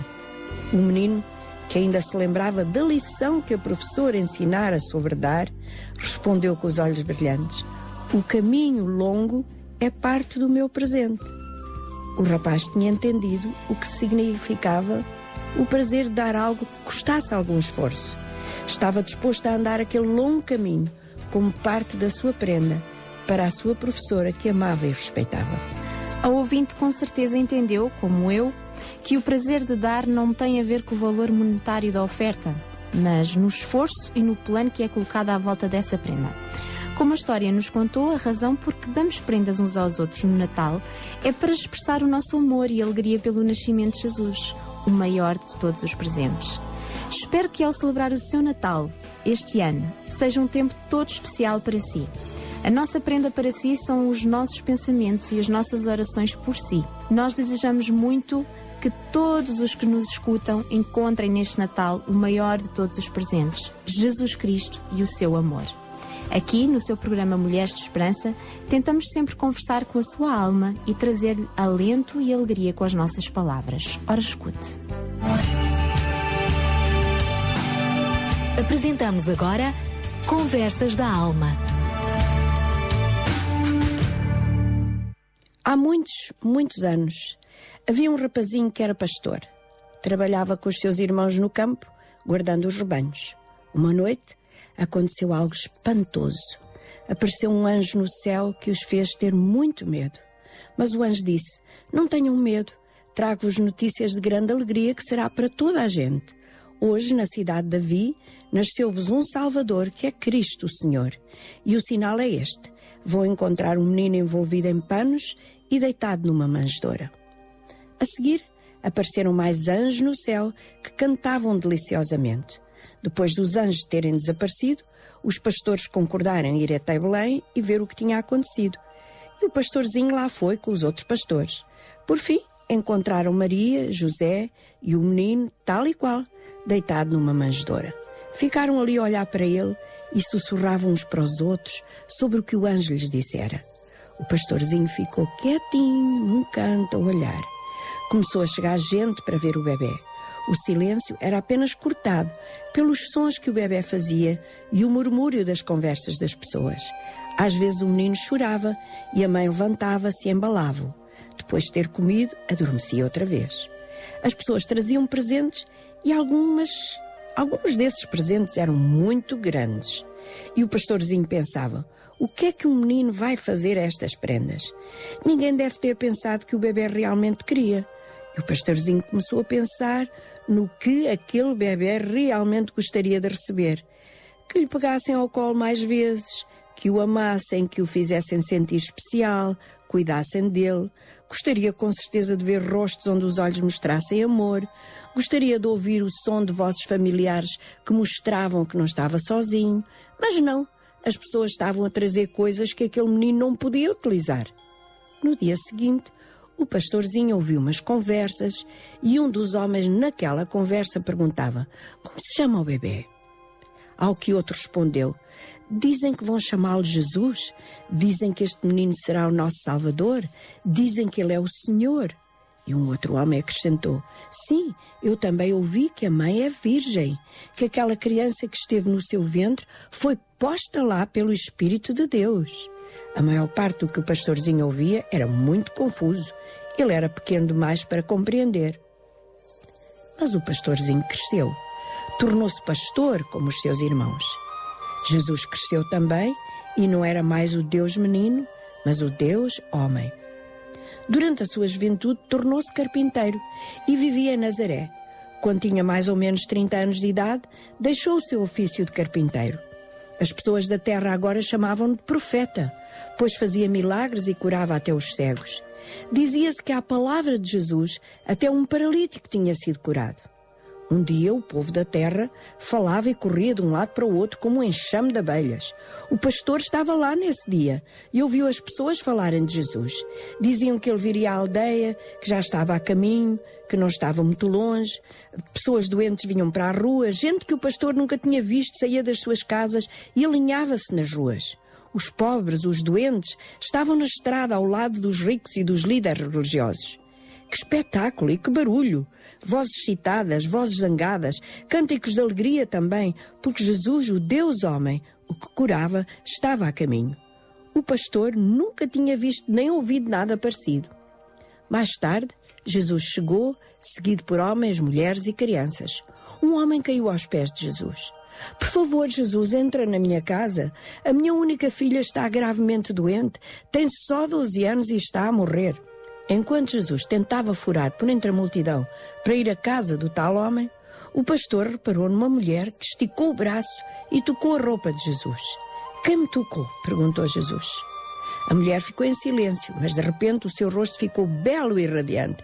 Alguém me tocou, disse Jesus outra vez. Eu sei que sei o poder de mim. Então a mulher veio, caiu aos pés de Jesus e disse: Há 12 anos que tenho uma hemorragia. Nunca ninguém me conseguiu curar. E eu sabia que se tocasse nem que fosse no teu vestido, ficaria curada. Jesus olhou carinhosamente para ela e disse: Filha, a tua fé te curou, vai em paz. De repente alguém chegou a correr. Vinha da casa da menina doente. Alguém que gritou para o pai: Não incomodes mais Jesus, não vale a pena, a menina morreu.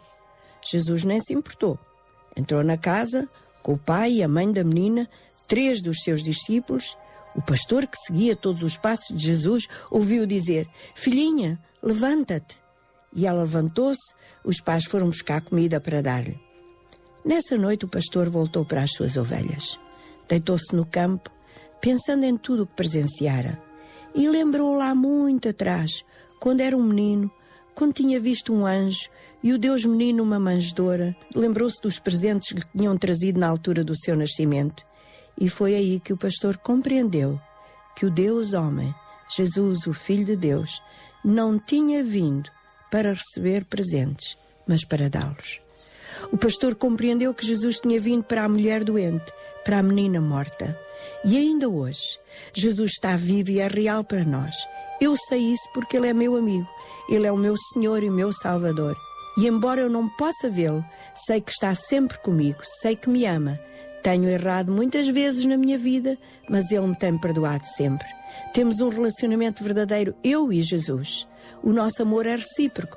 As dificuldades da vida, por maiores que sejam, nunca são demasiadas, porque Ele está comigo. Eu sei que não estou só. Jesus veio para trazer-nos presentes de cura, de uma vida nova. Aos que acreditam nele, veio dar-lhes alívio dos fardos que esta vida impõe. Jesus veio para nos sorrir, para colocar os seus braços à volta daqueles que precisam ser abraçados. Veio para amar livremente e aceitar a todos, homens, mulheres e crianças. Veio por sua causa, ouvinte, para dar-lhe paz e partilhar consigo os pesos desta vida. Veio para aceitá-la assim, tal como está neste momento.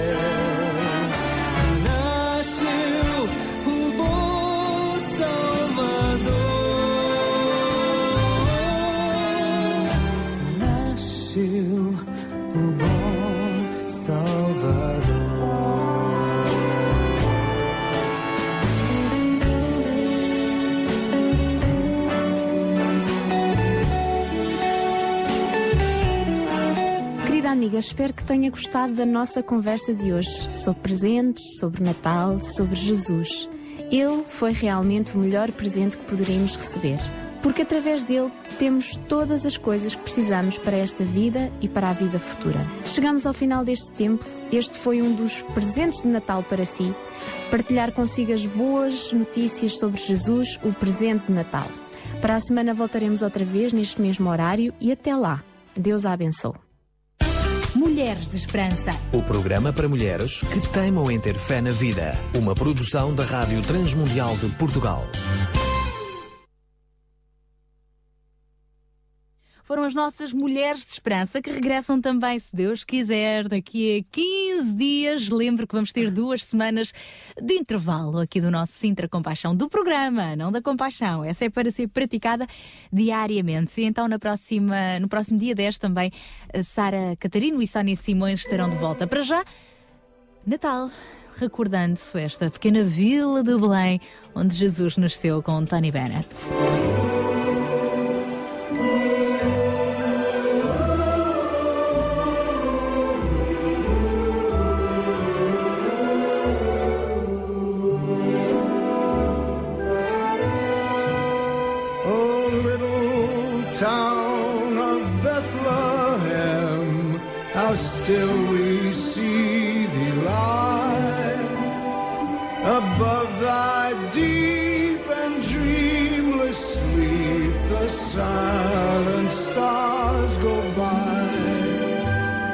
Yet in thy dark street shineth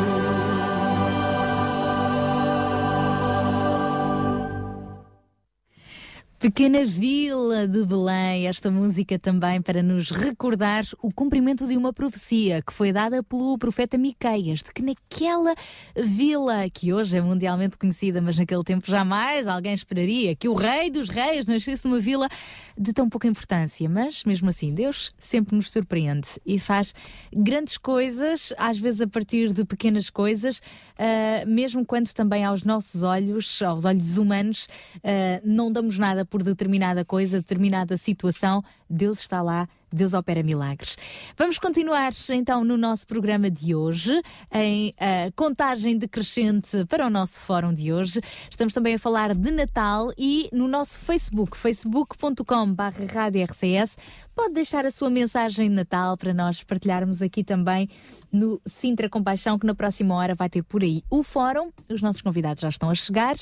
João Barros, podemos também já deixar aqui um, um pequeno, uma pequena introdução uh, ao tema de hoje, não é verdade? Neste nosso espaço Pensar com Paixão. Que tal uh, sugerirmos uma prenda de Natal diferente de todas as outras? Sim, uh, realmente o, o, esta prenda Natal da qual eu gostava de uh, partilhar aqui uh, alguns, algumas ideias, alguns pensamentos, tem a ver com uma pequena experiência vivida um, no, na quinta-feira, portanto na quarta-feira, peço desculpa, quarta-feira à noite, que foi uma experiência que, que, que me marcou bastante num, num centro de acolhimento para sem-abrigo em Lisboa.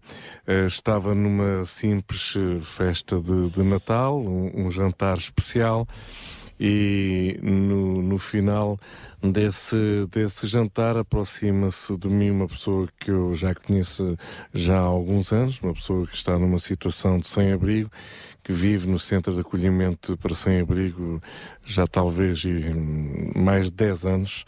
Uh, temos situações assim uh, que são realmente muito delicadas. Eu já conheço este senhor já realmente há muitos anos. Uh, ele chega-se ao pé de mim e pergunta-me uh, se eu sei se eu sei falar francês, se eu sei ler francês. E, e eu respondi-lhe sim, claro que sim.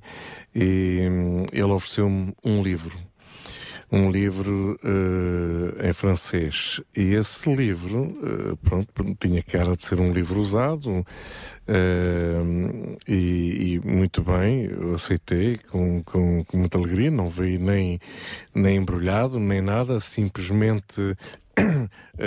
assim mesmo, como se tivesse acabado de ser lido, e eu olho para o título de, de, de, do livro, e o título do livro uh, é blasfémia. E ao receber esse livro, fiquei a pensar assim, bem, eh, o que é que este, esta pessoa sem abrigo me estará a querer dizer com um livro intitulado Blasfémia. Eu, pronto, me paro um bocadinho, muito obrigada pela atenção, pronto, não querendo de maneira nenhuma uh, afetar uh, aquele senhor, no sentido de, pronto, se ele estava a ter uma, uma postura uh, agradável de me querer oferecer este livro. E eu viro o livro e leio a parte de trás do livro, aquela pequena apresentação e do, portanto do conteúdo do livro e hum, o que lá estava escrito era condenado à morte por um copo d'água. Bem, realmente eh, isso desportou-me uma, uma, atenção.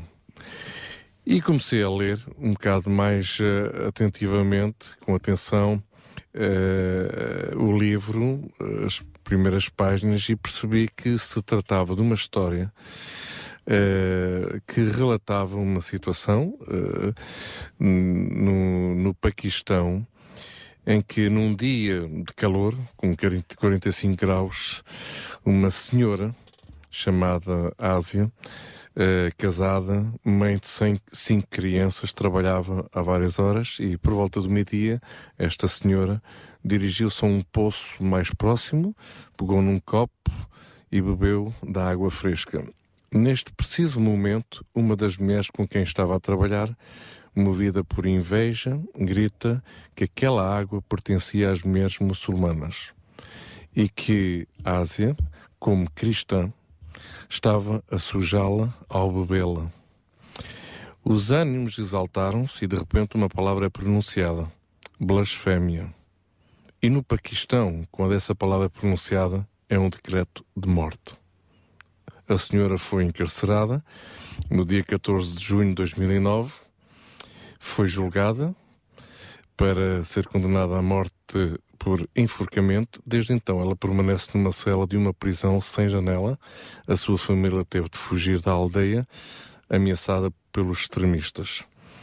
Dois homens procuraram ajudá-la, o governador dessa província e o ministro das minorias no Paquistão, um muçulmano e um cristão, respectivamente. Os dois foram assassinados cruelmente. Ásia Bibi, que é o nome da senhora, escreve-nos do fundo da sua prisão e ela tornou-se num ícone para todos aqueles que lutam no Paquistão e no mundo contra a violência desenvolvida em nome das religiões.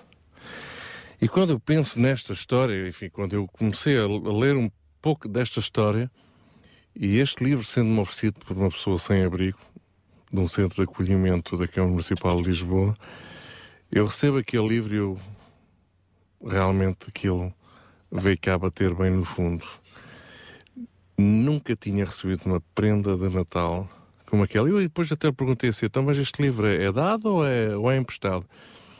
Ele agarra no livro, abre o livro, na primeira página, e estava lá escrito por ele mesmo, oferta ao Dr. João Barros. José Bip. Para não estar a citar o, o, o nome do, do senhor. Eu fiquei muito tocado. Porque ele acabou de me dar um livro que vai à essência da compaixão. Estamos a falar de uma mulher que foi beber água num poço e, por ter bebido água num poço, foi julgada e foi condenada à morte. Hoje em dia vivemos num país cristão e damos ao luxo de brincar com estes conceitos e estes valores. Em certos países do mundo, isto dá direito à morte por ser cristão. Agora, claro, isto é em nome das religiões. Este livro está à venda no mundo inteiro, não é? Este caso espalhou-se pela comunicação social no mundo inteiro e, claro, que está a ser um caso acompanhado. E isso lembra-me, enfim, aquela história é, de Jesus eh, com a samaritana no poço, não é? E falando, hoje em dia a gente olha para essas histórias bíblicas e pensamos assim: ah, que giro, que bonito, isto é uma boa mensagem de uma igreja e tal, que agradável e tal agradável. Nessa altura, um homem não podia estar a falar com uma mulher isoladamente. Mais ainda, a mulher nem tinha dignidade para estar a falar com um homem. Mulher era considerada abaixo de cão nessa altura. E quem veio trazer dignidade às mulheres nessa altura foi o próprio Senhor Jesus. A gente esquece destas coisas. Esquecemos totalmente destas coisas. Estamos agora a celebrar o Natal, mas em certas partes do mundo as mulheres são tratadas como animais.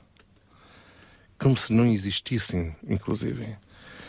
Portanto, e hoje nós vivemos numa sociedade livre, democrática, que pretende ser regida por princípios e valores, e, claro, princípios e valores de liberdade, de uh, liberdade a todos os níveis, mas perdemos muitas vezes a essência, a essência de como é que tudo isto surgiu.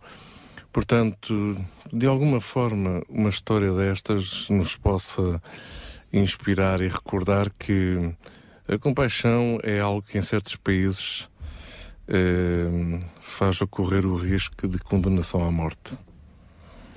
E no nosso país não achamos que é é ser bonzinho.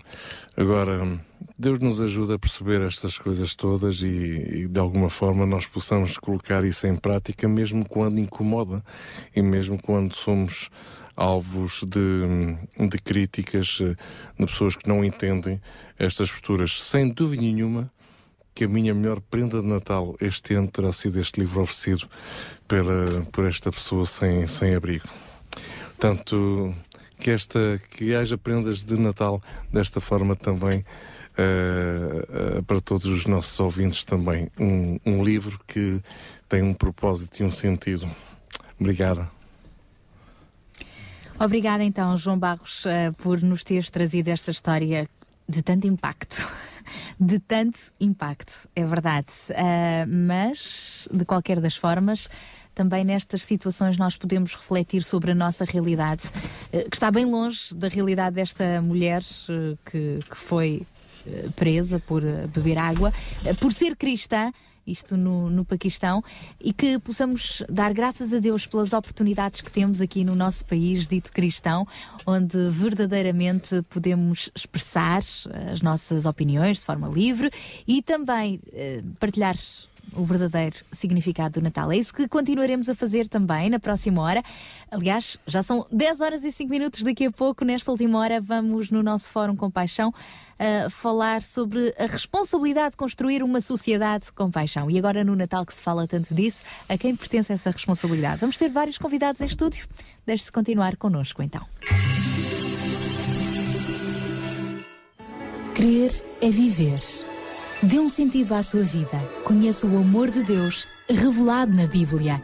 O Instituto Bíblico de Ensino à Distância oferece cursos de estudo da Bíblia. www.institutoonline.org As promessas de esperança de Deus dão força para viver.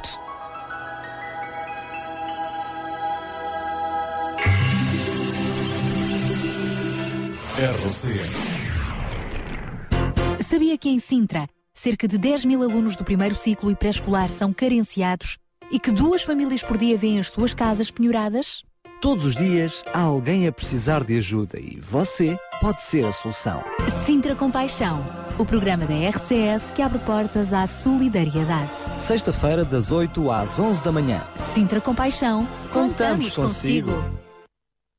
Bom dia, esta então a terceira e última hora do nosso Sintra Compaixão, eh, que vai de férias por duas semaninhas. Se Deus quiser, estaremos de volta no Mas a paixão dia. continua todos os A dias. compaixão é a compaixão diária. continua Até todos os podemos dias. ter sonhos de compaixão durante a noite.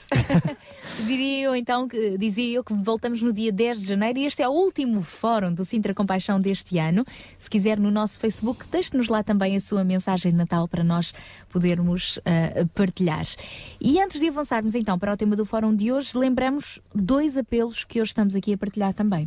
É isso mesmo, lembramos a máquina de lavar roupa para uma família do outro lado, outra man, da outra margem. É verdade que não é de Sintra, mas o Compaixão, o Sintra Compaixão estende-se a todo lado, a todo o mundo.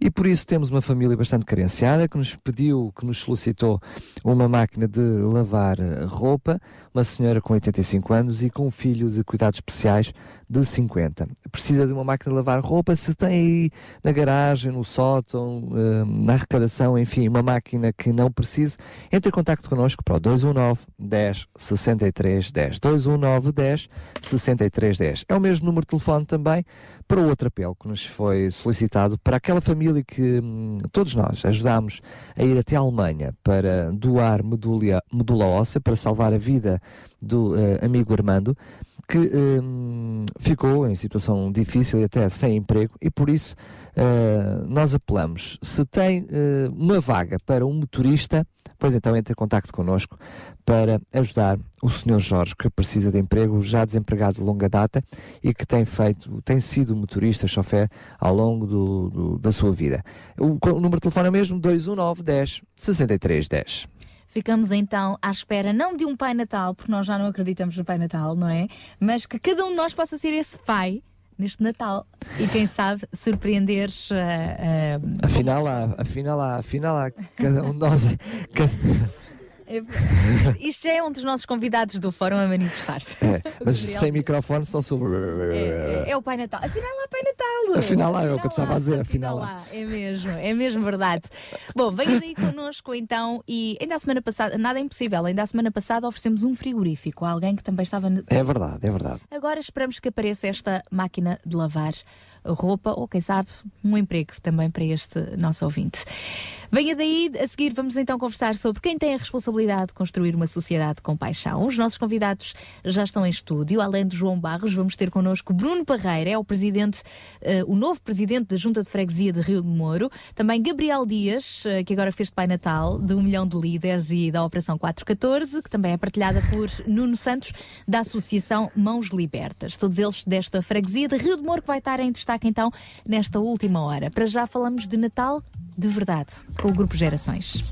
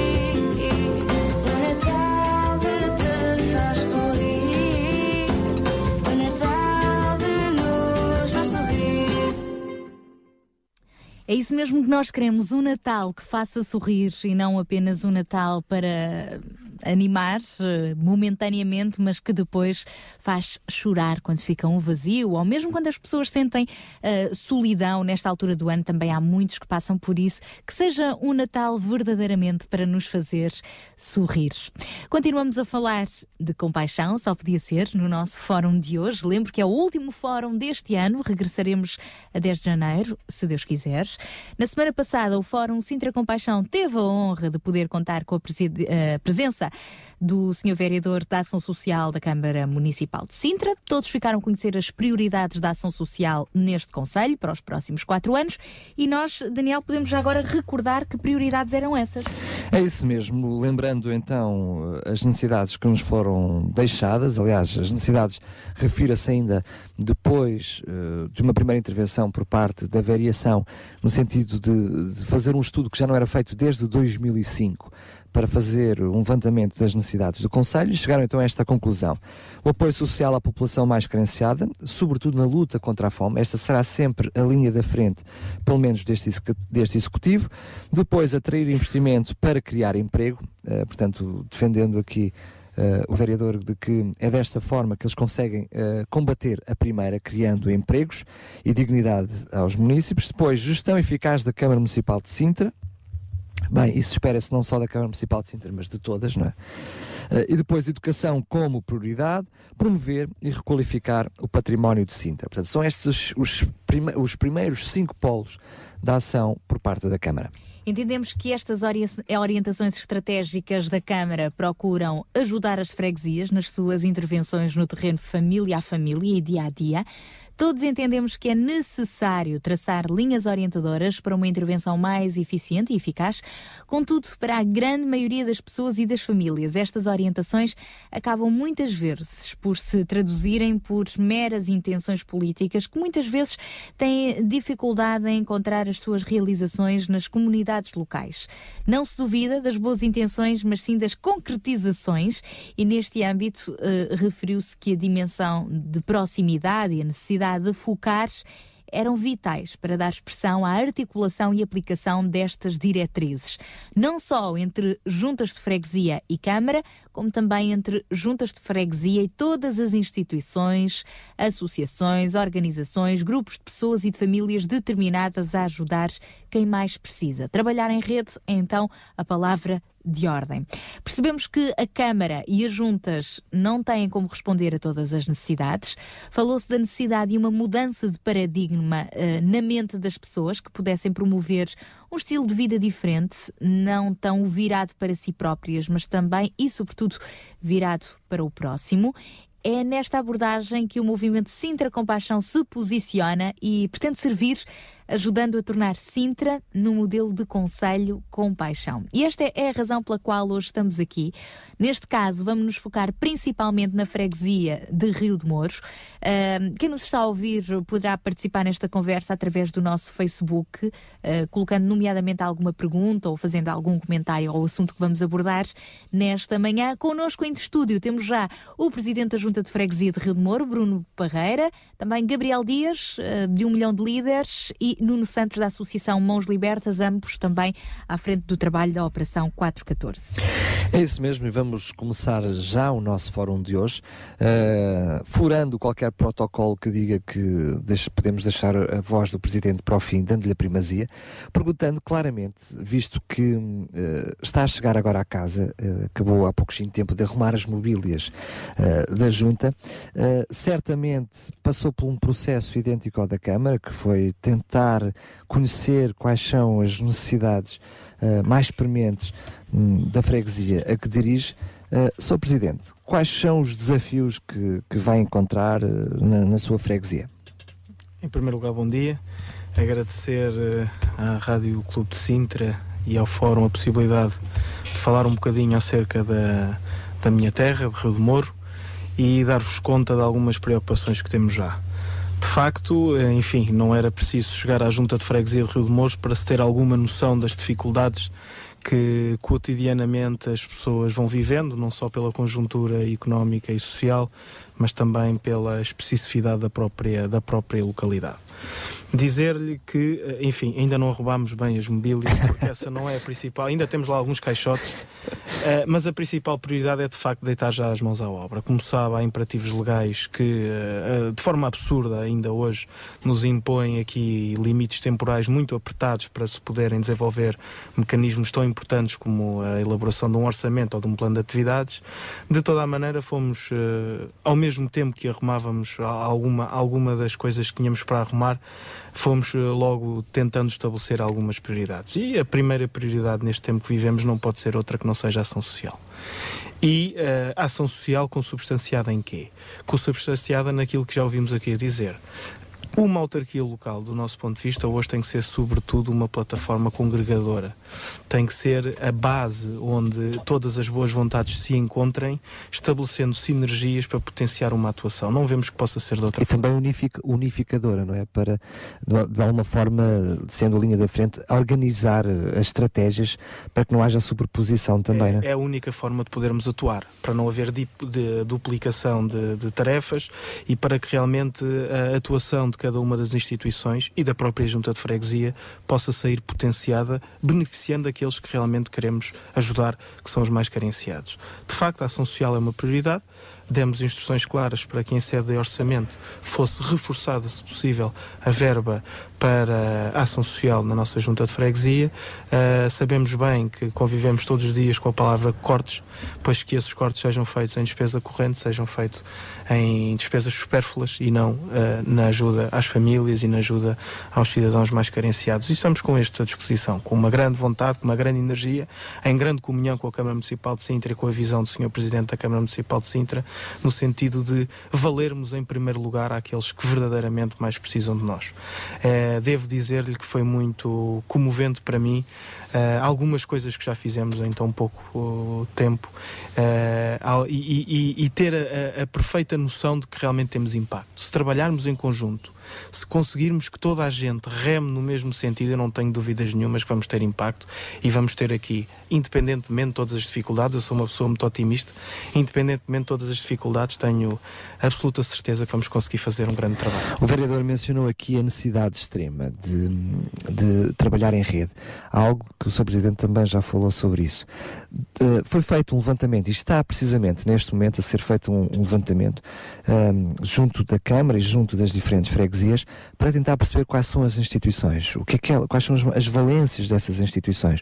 Enfim, para criar também de uma vez por todas, já dissemos aqui no programa anterior, e temos elogiado ao longo longo do, do, do, do tempo, a excelência como a Câmara Municipal de Sintra tem funcionado em Câmara, aliás, tem uh, funcionado em rede, tem sido certamente, uh, independentemente da variação que tem lá estado, dos presidentes que têm lá estado, dos partidos políticos, é verdade que a Câmara Municipal em Sintra tem funcionado em rede com as diferentes instituições. Mas percebemos também claramente que este novo Executivo tem uma, uma ideia mais séria, sem, sem querer chocar, chocar nem ferir suscetibilidades, mas quer ver de uma forma mais séria essa rede no papel para organizar melhor. Ou seja, estamos com necessidades maiores, implica uma gestão dos recursos também ela eh, melhor. Como é que na, na sua freguesia está a decorrer este, este levantamento das diferentes instituições, daquilo que já viu que são as necessidades e daquilo que também são as, as, as alternativas, os equipamentos do próprio, da própria freguesia? Uh, sabe que as carências são muitas, de facto, mas uh, uh, perceber carências e perceber potencialidades só se faz se realmente a radiografia estiver feita convenientemente. Quero cumprimentar o Sr. Vereador por, essa, por essa visão que de facto existe.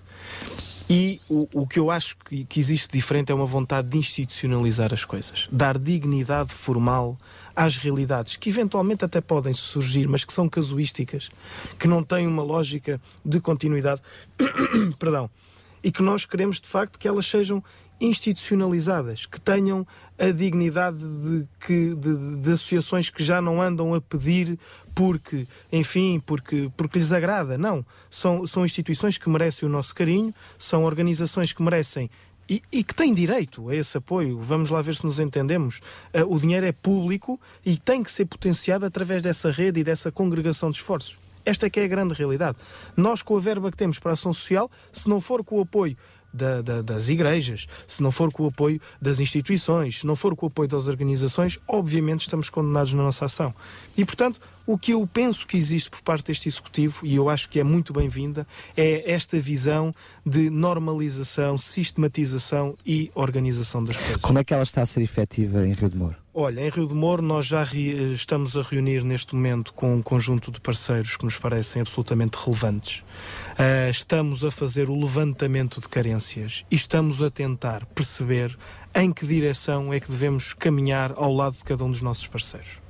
Porque não há aqui uma relação hierárquica entre as instituições. O que existe é uma relação de parceria. E esta é a visão que nós queremos implementar, nomeadamente na freguesia de Rio de Moro. Não há uma relação hierárquica, há uma relação de parceria. Trabalhamos todos com o mesmo fim, com o mesmo objetivo e será em conjunto que conseguiremos atingir esses objetivos. Já estamos a reunir uh, nesse sentido e queremos normalizar as coisas o mais rápido possível, com o alargamento da rede social. Estamos a identificar e a meter parceiros a falar entre si, note, não é? Uh, até instituições privadas, restaurantes que tenham aqui possibilidade até em algumas refeições disponibilizar para a ação social e, portanto, já estamos a, a fazer isto que, que, que, quanto a nós, é fundamental. É a junta de freguesia assumir-se como a plataforma onde todos se encontram para potenciar a sua. Ligar todos os pontos. E para contribuir para esta plataforma, nós temos connosco aqui em estúdio também uh, duas, uh, duas, duas organizações que têm de facto unido esforços também para cooperar e trabalhar em rede, neste caso específico, apoiando famílias uh, e crianças, com foco nas crianças e respectivas famílias, através da Operação 414. Temos então connosco o Gabriel Dias, do Milhão de Líderes, e Nuno Santos, da, da Mãos Libertas. Gabriel, eu pergunto, já ouvimos então aqui o lado, portanto, da, da autarquia, neste caso, através do Presidente da Junta de Freguesia. Eu pergunto então como é que podem as instituições sociais, uh, as mais diversas, uh, ajudarem a Junta nestes esforços de servir as comunidades locais? Bem, nós estamos dentro do mesmo do mesmo tema, do mesmo vínculo e do mesmo desejo de, de, da Junta Freguesia desde eh, um ano e meio atrás, dois anos e meio atrás, não? a Junta Freguesia também tinha e tem e mantém os mesmos eh, laços de, de, de, amizade com distintas este, parcerias. Portanto, estamos dentro do mesmo canal. Fico feliz de poder ver eh, a nova direção da Junta de Freguesia do Rio de Moro com uma atitude eh, similar àquela que nós estávamos a construir eh, ao longo do ano passado dentro do, do, do Rio de Moro e também dentro da nossa zona, que é uma zona da Albarraque, que parece ser que é algo que nos, que nos deixa num canto, mas que está a ser desenvolvida, muitas escolas estão nessa zona e podemos ser uma mais-valia nesse sector. E naquilo que tua pergunta diz, se nós ajudamos a Junta de Freguesia, como podemos ajudar? Nós estamos ajudando as famílias da Junta de Freguesia, não especificamente a Junta de Freguesia, sim as famílias da Junta de Freguesia que estão com um foco dentro da nossa zona de congregação, que gostei, gostei da palavra de congregação. Porque de facto existe uma congregação que está eh, associada a, a, apoiar este, 40 crianças, eh, já este segundo ano que estamos, 40 crianças e suas famílias, eh, em uma eh, sincera parceria com o agrupamento escolar, em uma aliança com a Junta de Freguesia do Rio de Moro. e foram eles que se, foram eles que sinalizaram primeiramente as crianças, não é? Sim, exatamente, sim, sim, inclusive com a própria assistentes sociais da, da Junta de Freguesia. O qual, eh, sem essa plataforma, sem esse palco e sem esse apoio, poderíamos, de todas formas, fazê-lo, mas eh, trabalhando da forma que se pensa e que está a fazer, é, resulta muito mais acessível. São 40 crianças que se multiplicam por causa que não somente está o foco nelas, também as suas famílias, exatamente, irmãos, famílias, avós, e então tem sido um excelente um, tempo porque não é algo pontual, sino que também ao longo de, de, do ano existem distintos eh, mecanismos para aproximarnos às famílias e trazer uma mais-valias em princípios, em valores, que principalmente é aquilo que se necessita. Às vezes é verdade que a alimentação é uma porta aberta, é verdade que falta de, de um kit escolar é uma porta aberta para podermos aproximar-nos, mas é verdade que eh, se falamos de mochila no interior do, ser humano, este, às vezes está muito vazia e necessita também ser preenchida com elementos que passam além de uma régua, de um lápis. Então, são fundamentos, são princípios e valores que partilhamos com as famílias, onde valorizam os seus filhos, onde eles próprios se valorizam, este, onde há uma conscientização social que sim, sou parte de uma comunidade, sim, sou parte de uma sociedade. Não? Voltando então ao tema do nosso fórum, quem tem a responsabilidade de construir uma sociedade com paixão? Não será então uma responsabilidade só da junta de freguesia, nem só das organizações, mas de todos? Yeah. Sim, es, nasce eh, este despertar em cada um de nós, que, que já está dentro de cada um de nós. Não é um despertar, é, é um abrir do, o nosso, dos nossos olhos, não? é focar-nos nos beneficiários. Eu gostei desta palavra beneficiários. Nações Unidas, em 1945, nasce, logo da Segunda Guerra Mundial, e ela estabelece este principio ¿no? de, okay, de unir para poder apoyar distintas naciones. Y justamente en, en, África, trabajando con, un poco con ellos, vi que estaban diciéndome, ok, muy bien, ustedes tienen un proyecto, ok, identifíqueme los beneficiarios. Gusté de esta palabra, guardé esta palabra siempre, porque de ellos se trata, no se trata de nosotros, ni se trata de, de una organización o de un proyecto, trata-se de quién se van a beneficiar com aquilo que estamos a fazer. E eu acho que o facto de partilhar estes princípios é despertar em uma comunidade de Sintra a verdadeira compaixão, onde o foco não está nós, sino nos beneficiários. Muito bem, nessa uh, iniciativa de que todos nós somos também corresponsáveis pela, pelas famílias uh, do Conselho a qual pertencemos, surge precisamente uh, as Mãos Libertas, uh, Nuno, que um, surgem a partir de uma iniciativa de uma família. Ou seja, é o exemplo de uma família que decide no seu seio uh, não esperar que uh, a Junta de Freguesia tome as iniciativas, não esperar que a Câmara Municipal, que o Estado, que a Administração Central, que a Segurança Social, mais uma data de coisas acabadas em AL, fizessem alguma coisa. Que, não, foi o pessoal lá de casa. Uh, para, no teu caso concreto, pegas na tua mulher, pegas nos teus filhos e dizes eu vou sair para a rua e vou fazer alguma coisa na comunidade onde estou inserido. Isto é uma corresponsabilização de todos que acaba por ser uma rede mais alargada. É? Estamos a falar aqui da Junta de Freguesia, a linha da frente, como conhecemos em Sintra, depois temos as diferentes instituições, mas depois existe eh, a necessidade também de eh, acumular, portanto, não substituindo estas as instituições, não substituindo esta organização, a necessidade de cada um de nós também ser responsável eh, pelo- pela sociedade onde estamos inseridos. Uh, Daniel, um, realmente surgiu da- esta iniciativa de lá da, da minha casa uh, e nós acreditamos, e penso que esse tem que ser o principal princípio de todos nós, que tem que vir do interior de cada um ter uh, o poder ajudar o próximo. Seja junta de freguesia, seja associações, instituições, todas são constituídas por pessoas. Uh, e se esse espírito não vier dentro da própria pessoa para fora, não é a entidade que vai resolver, seja aquilo que for. Não é? E realmente surgiu de, um- uma paixão que nós temos pelo próximo, de ajudar eh, quem nos rodeia. E para mim é importante que comece na minha casa, com o meu vizinho e por aí fora. Estamos a- vocês não estão, não estão aqui neste programa por acaso, como é óbvio, têm sido ao longo dos anos parceiros do, do Sintra Compaixão de uma forma mais generalizada, quer nas próprias freguesias, quer fora delas. Ahm, qual é a importância também para ah, uma família que quer meter mãos à obra e que depois ah, acaba com a ajuda de parceiros, porque foi isso que aconteceu. Ou seja, ah, também vocês se muniram de outros parceiros para tornar possível este projeto, esta Operação 414. Qual é também a importância do vosso lado? Acabámos de ouvir há pouquinho o Sr. Presidente falar da parte da, do- da- da- Câmara a importância dos, dos, dos parceiros e para, para vocês, para o vosso lado, qual é a importância para vocês desta parceria com a Junta de Freguesia? Quer dizer, para nós é, é fundamental. Né? Eh, nós aqui, eh, o segredo tem sido não querer substituir ninguém nem sobrepor-se a ninguém. Acho que cada um tem as suas competências. Nós acreditamos que, como família e que nos reunimos com outras famílias com as mesmas intenções, conseguimos chegar muito mais perto destas famílias carenciadas. Algo que uma instituição como uma junta de freguesia tem mais dificuldade em fazê-lo.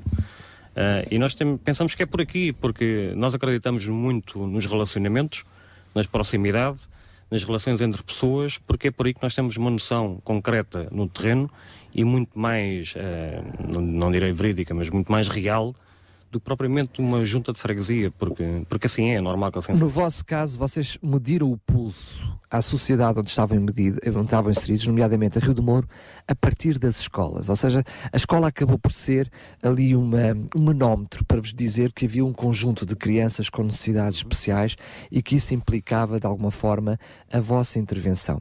Ah, achas que de, de alguma forma, eh, esse, esse muitas vezes eh, escondido no meio da sociedade, chamado escola, pode ser também eh, mais um parceiro das diferentes juntas de freguesia. Não tenho dúvidas nenhumas. É assim porque eu- o nosso foco realmente são as crianças. E aquilo que eu digo sempre, e sempre defendi esta tese, é que é muito mais fácil conversar com uma criança e saber o que é que está por trás dessa criança do que propriamente com um adulto. As crianças não usam máscaras. Não é? usam máscaras e sinceras. mesmo que as usem, eh, são Sim. máscaras que facilmente se tiram e se desmascaram de um momento para o outro. Eh, e nós temos eh, essa experiência no terreno, pela criança consegue saber tudo. Isso é muito mais, mais forte nas ajudas às, às famílias, porque sabemos realmente a realidade que uma criança não mente. Basta chegar num dia menos bom e a gente perguntar o que é que ela tem e em 5 minutos a gente sabe a história da vida toda dela. é? E, e acreditamos que as escolas realmente são fundamentais porque muitas vezes acontecem situações que nos ligam a explicar o que é que se passa e tudo vem através da criança e não dos pais, muitas das vezes. Então, pegando ainda no vosso modelo da Operação ah, 414, para quem não conhece ainda muito Uhum. bem, portanto tem sido ah, ah, também algo acompanhado pelo nosso Sintra Compaixão, muitos dos nossos ouvintes já têm cooperado desde ah, angariar, angariar fundos para os tais kits de material escolar que, que vocês entregam, entregaram no início do ano passado e deste novo ano letivo também, e não só, porque depois durante a semana há um acompanhamento, não é? Como o Nuno disse muito bem, é tudo também na base dos relacionamentos. O kit escolar é só o princípio, É não é? A princípio. entrega da mochila. Aliás, acaba por não ser o princípio, porque o kit escolar funciona ao longo também de todo o ano. Eles continuam a ter necessidades. Que com certeza. acompanhamento é que é dado então às crianças depois durante todo o ano? É assim, este, este acompanhamento é, é dado semanalmente e muitas vezes diariamente, seja com conselhos, seja com ajudas, seja com, com, com tudo. Eh, nós ao sábado realmente reunimos-nos eh, desde as nove da manhã até à uma, uma e meia da tarde, dando aulas de música, explicações, tudo de uma forma gratuita, e aí sim trabalhamos mais incisivamente com estas crianças. Mas não deixa de ser um trabalho semanal, diário, e posso-vos partilhar um bocadinho. Ontem era 6h45 da manhã, eu estava em casa de uma destas famílias onde um, um, uma criança ia ser internada para ser operada, com o simples facto de lhe dar um presente e dar-lhe um beijinho e, e desejar-lhe boa sorte na operação. E isto é uma coisa que uma junta não vai conseguir fazer nunca. Porque não tem que o fazer, que é mesmo assim, não é? E é isso que nós temos que aproveitar destas relações, que é a proximidade que temos com estas famílias. Gabriel, e depois como é que então uh, o trabalho vai além da criança, mas envolve toda a família, toda a transformação da família? A transformação necessária e assim a família o, o queira, o desejo. Deixa-me só introduzir a tua conversa. Eu lembro-me de um testemunho de uma das famílias aqui na rádio um, que dizia que. Um, a, a, a, portanto, a Operação 414 Uh, ele, antes de aparecer a Operação 414, ele tinha necessidades financeiras. Depois de aparecer a Operação 414, ele continua a ter as mesmas necessidades, mas agora via a vida de uma perspectiva diferente. Uh, um, o, que é que, o que é que faz esta proximidade, estes relacionamentos, que as pessoas, claro, porque a Operação 414 não pode arranjar empregos para as, para as famílias todas, não é? Não, não pode resolver as, as, as situações financeiras. Mas que relacionamentos são estes que levam as pessoas a ter uma nova visão da vida? É, Trata-se de valorização, de valorizar o ser humano. Desde, eu acredito que estamos em um desenvolvimento humano, que ela eh, envolve-se desde o económico, o material, espiritual. Este, então, este desenvolvimento tem que ser completo. Seja, não, somos, não simplesmente o facto social, no facto da ação do, do, do prato dia a dia ou de de uma máquina de lavar ou de uma máquina de ou no que for. Também, ao ser um desenvolvimento humano, ele tem que ser completo. E o facto de que em algumas áreas desta família eh, não temos chegado economicamente, temos chegado de outra maneira, como por exemplo dentro do que somos eh, no espiritual também. Eh, no bom sentido do, do, deste campo da valorização de princípios e valores, por exemplo, cristãos.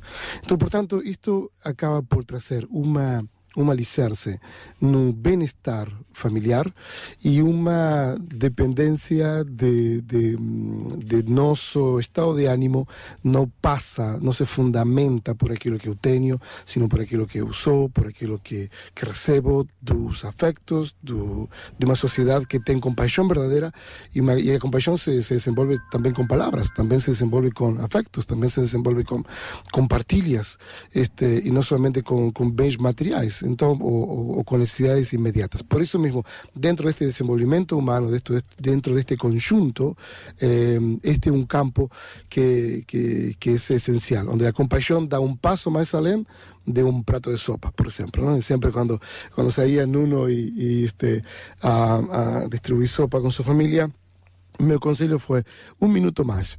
Ou seja, que não seja simplesmente um prato de sopa na, nas mãos de um indivíduo, senão fica um minuto mais com ele, fica um minuto mais a falar, fica um minuto mais a partilhar. Por que está onde está? Por que chegou onde chegou?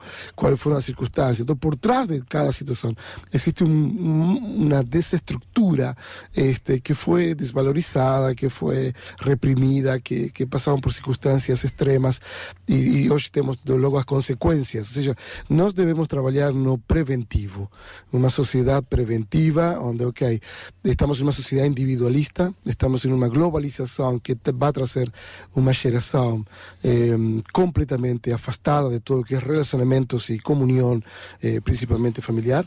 Estamos numa, numa tendência que é preocupante, preocupante.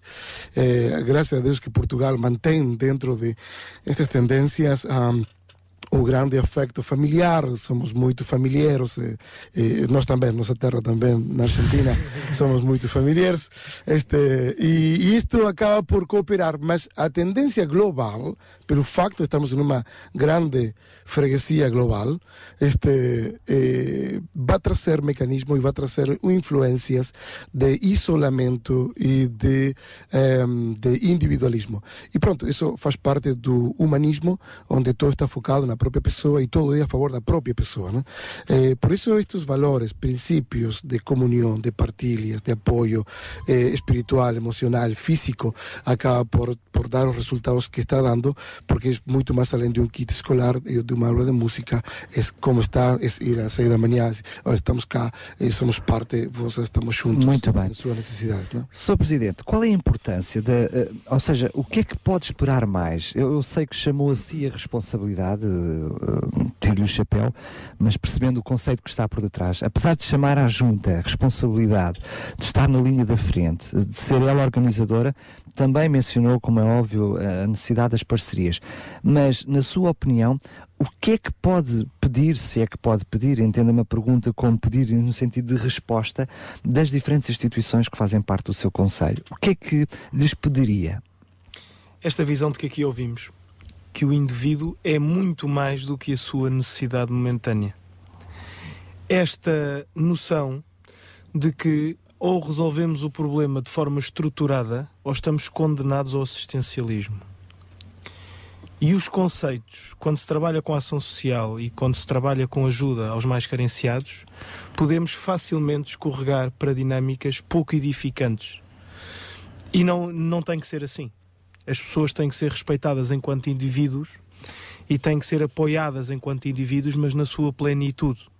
E é por isso que nós damos já sinais muito claros, até com este orçamento que vamos, a- vamos apresentar para 2014, nomeadamente com refo- com o reforço de verbas também na, na área cultural, por exemplo.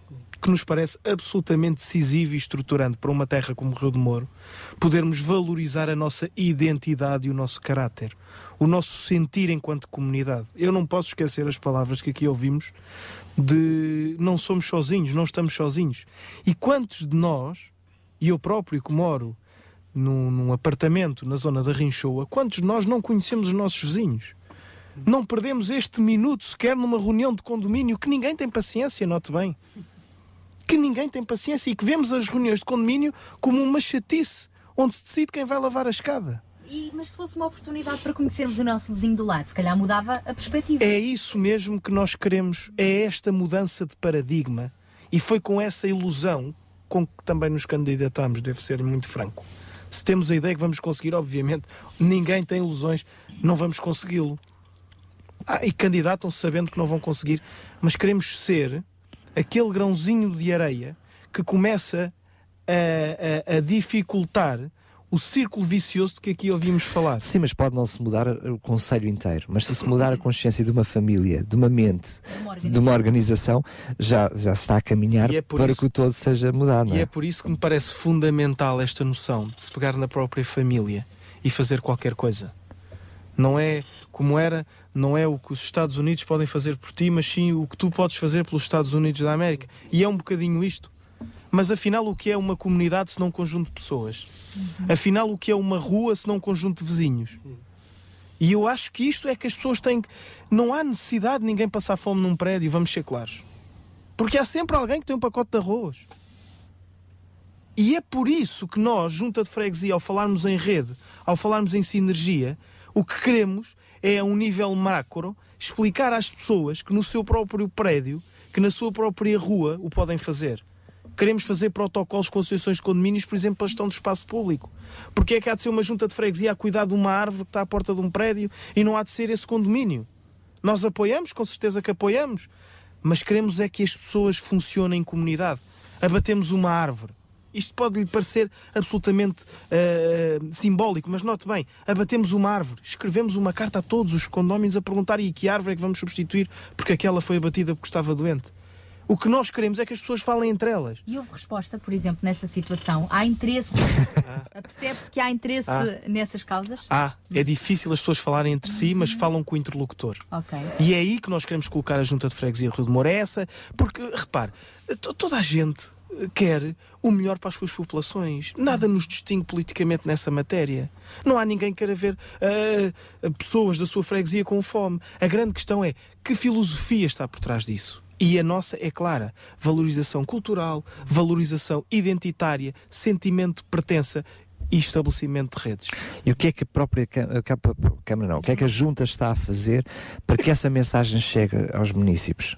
é no seu trabalho até do dia a dia. É na mudança de alguns procedimentos. São em pequenos sinais que diariamente vamos tentando dar, na expectativa de que, mudando a maneira de agir, possamos começar a tocar as pessoas. Esse é que é o grande objetivo e que as pessoas interpretem que o posicionamento da junta, ao ser de determinada maneira, tem um, tem um significado ele próprio. Nessa perspectiva, acredito que há muita gente, com certeza, muitos pedidos de ajuda que chegam diariamente a- às vossas mãos, mas o contrário.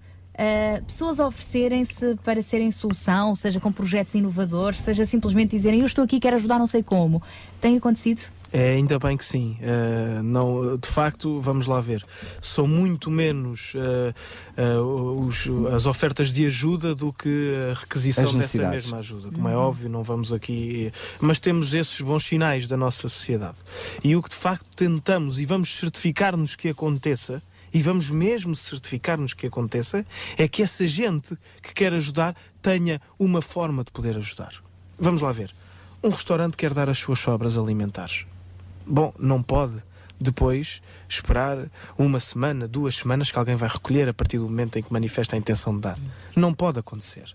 E então aqui a Junta de Freguesia tem que ser um parceiro interessado.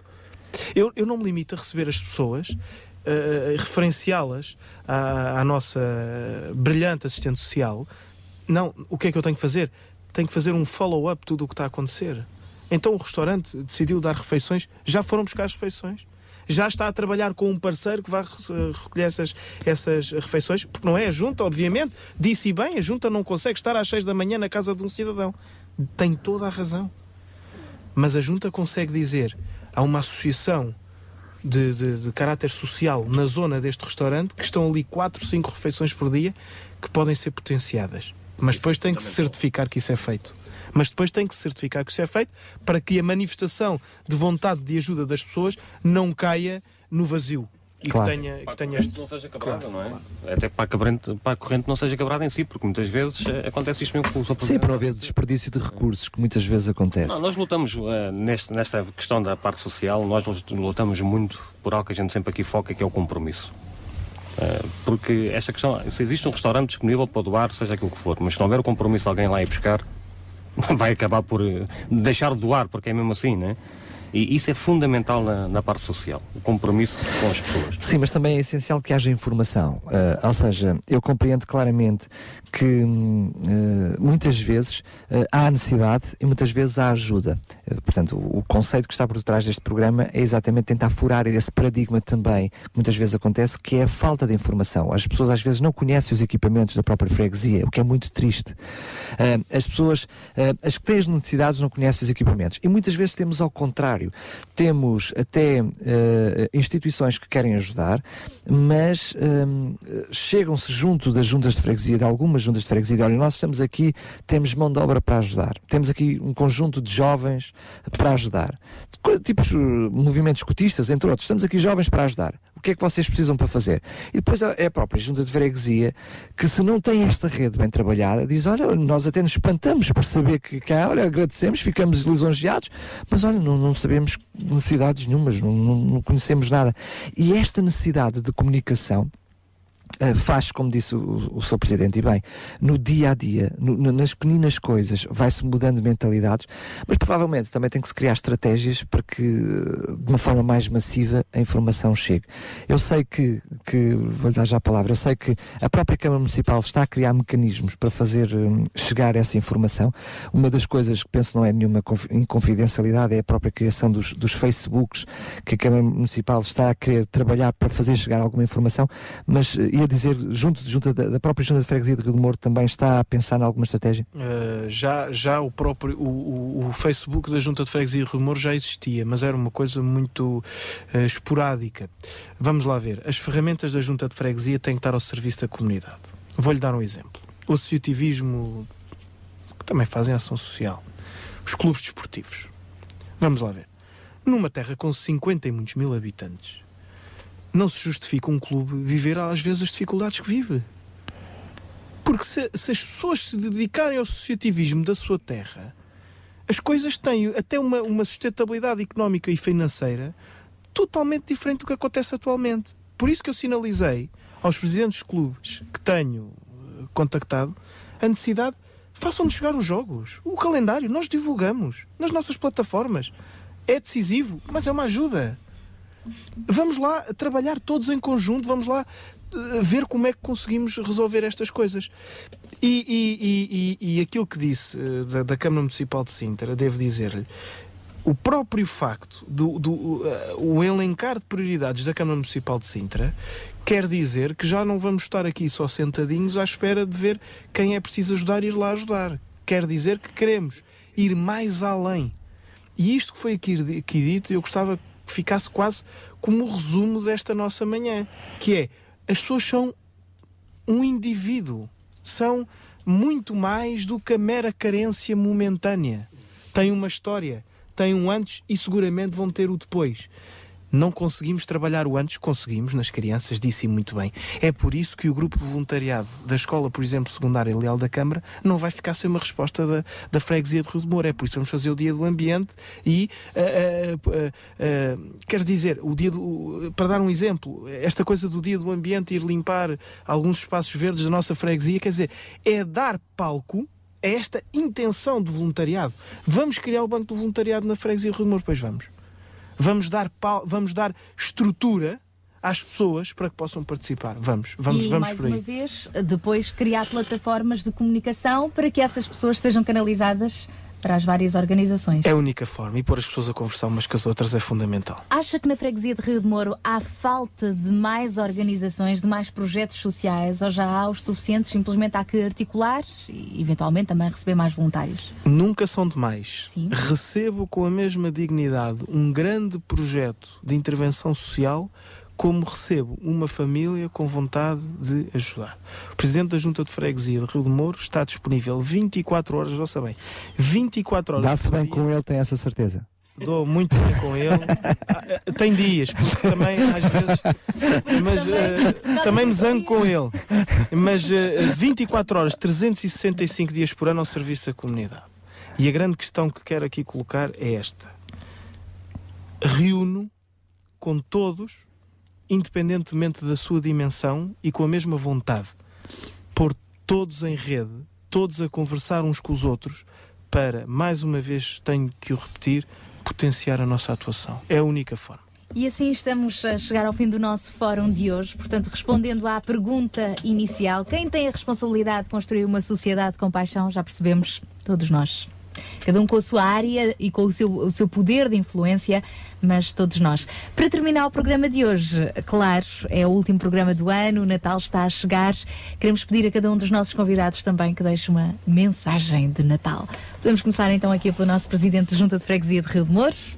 Muito obrigado, agradecer mais uma vez o convite, desejar a todos os eh, cidadãos, independentemente de serem de Rio de Moro, de Sintra, de Portugal ou do mundo, e arredores, onde nos ouçam. Pode bem dizer, Eh, que há muita uma- gente a acredito, fora do país acredito, também. acredito que sim. Da desejar a todos um feliz Natal, não aquele Natal consumista de que nos habituámos a ouvir, mas aquele Natal de amor, de família, de comunhão, de grande proximidade entre todos. É uma altura belíssima para pensarmos no que, no que andamos todos um bocadinho a fazer. E desejar a todos um feliz e santo Natal e um ano de 2014 cheio de realizações eh, pessoais e profissionais. Gabriel Dias, do Milhão de Líderes e também parceiro da Operação 414. Eu, eu desejo a todos, eh, realmente ao longo de todo este, este tempo aqui na Rádio Cruz de Sintra, parabéns pelo programa e 58 programas aqui.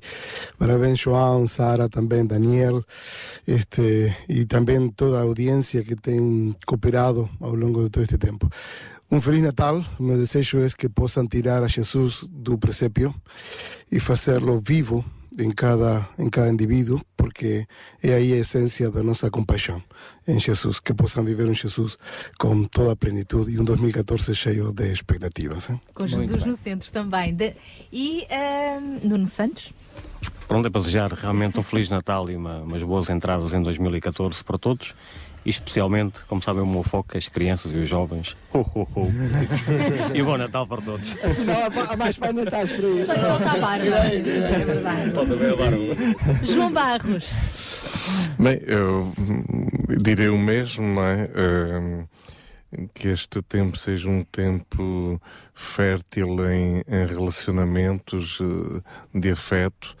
Uh, é importante não esquecermos que, e isso é cientificamente provado, que a principal causa de exclusão social, principal causa de, um, ehm, vamos lá usar a palavra feia mesmo, de pobreza, de marginalização, de, enfim, uh, situações trágicas a nível social, a principal causa apontada são a quebra de relacionamentos. Não é tanto a falta do dinheiro, a falta da comida, a falta disto, a falta daquilo, é, é são as quebras de relacionamentos familiares, de amizade.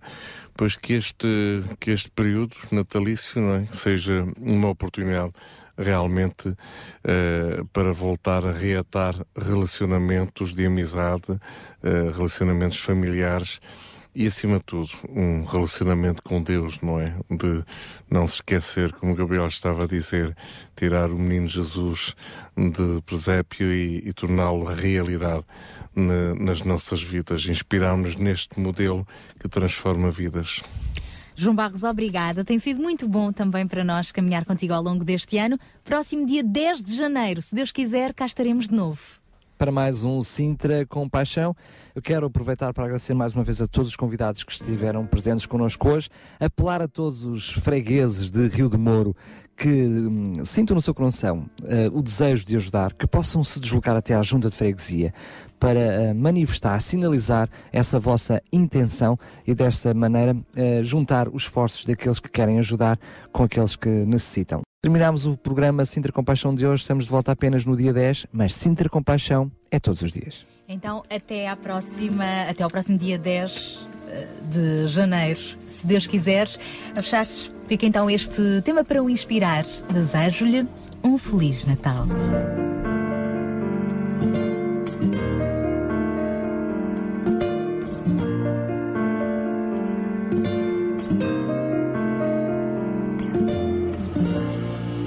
Desejo-te um Feliz Natal. Que o teu coração fique hoje livre de preocupação.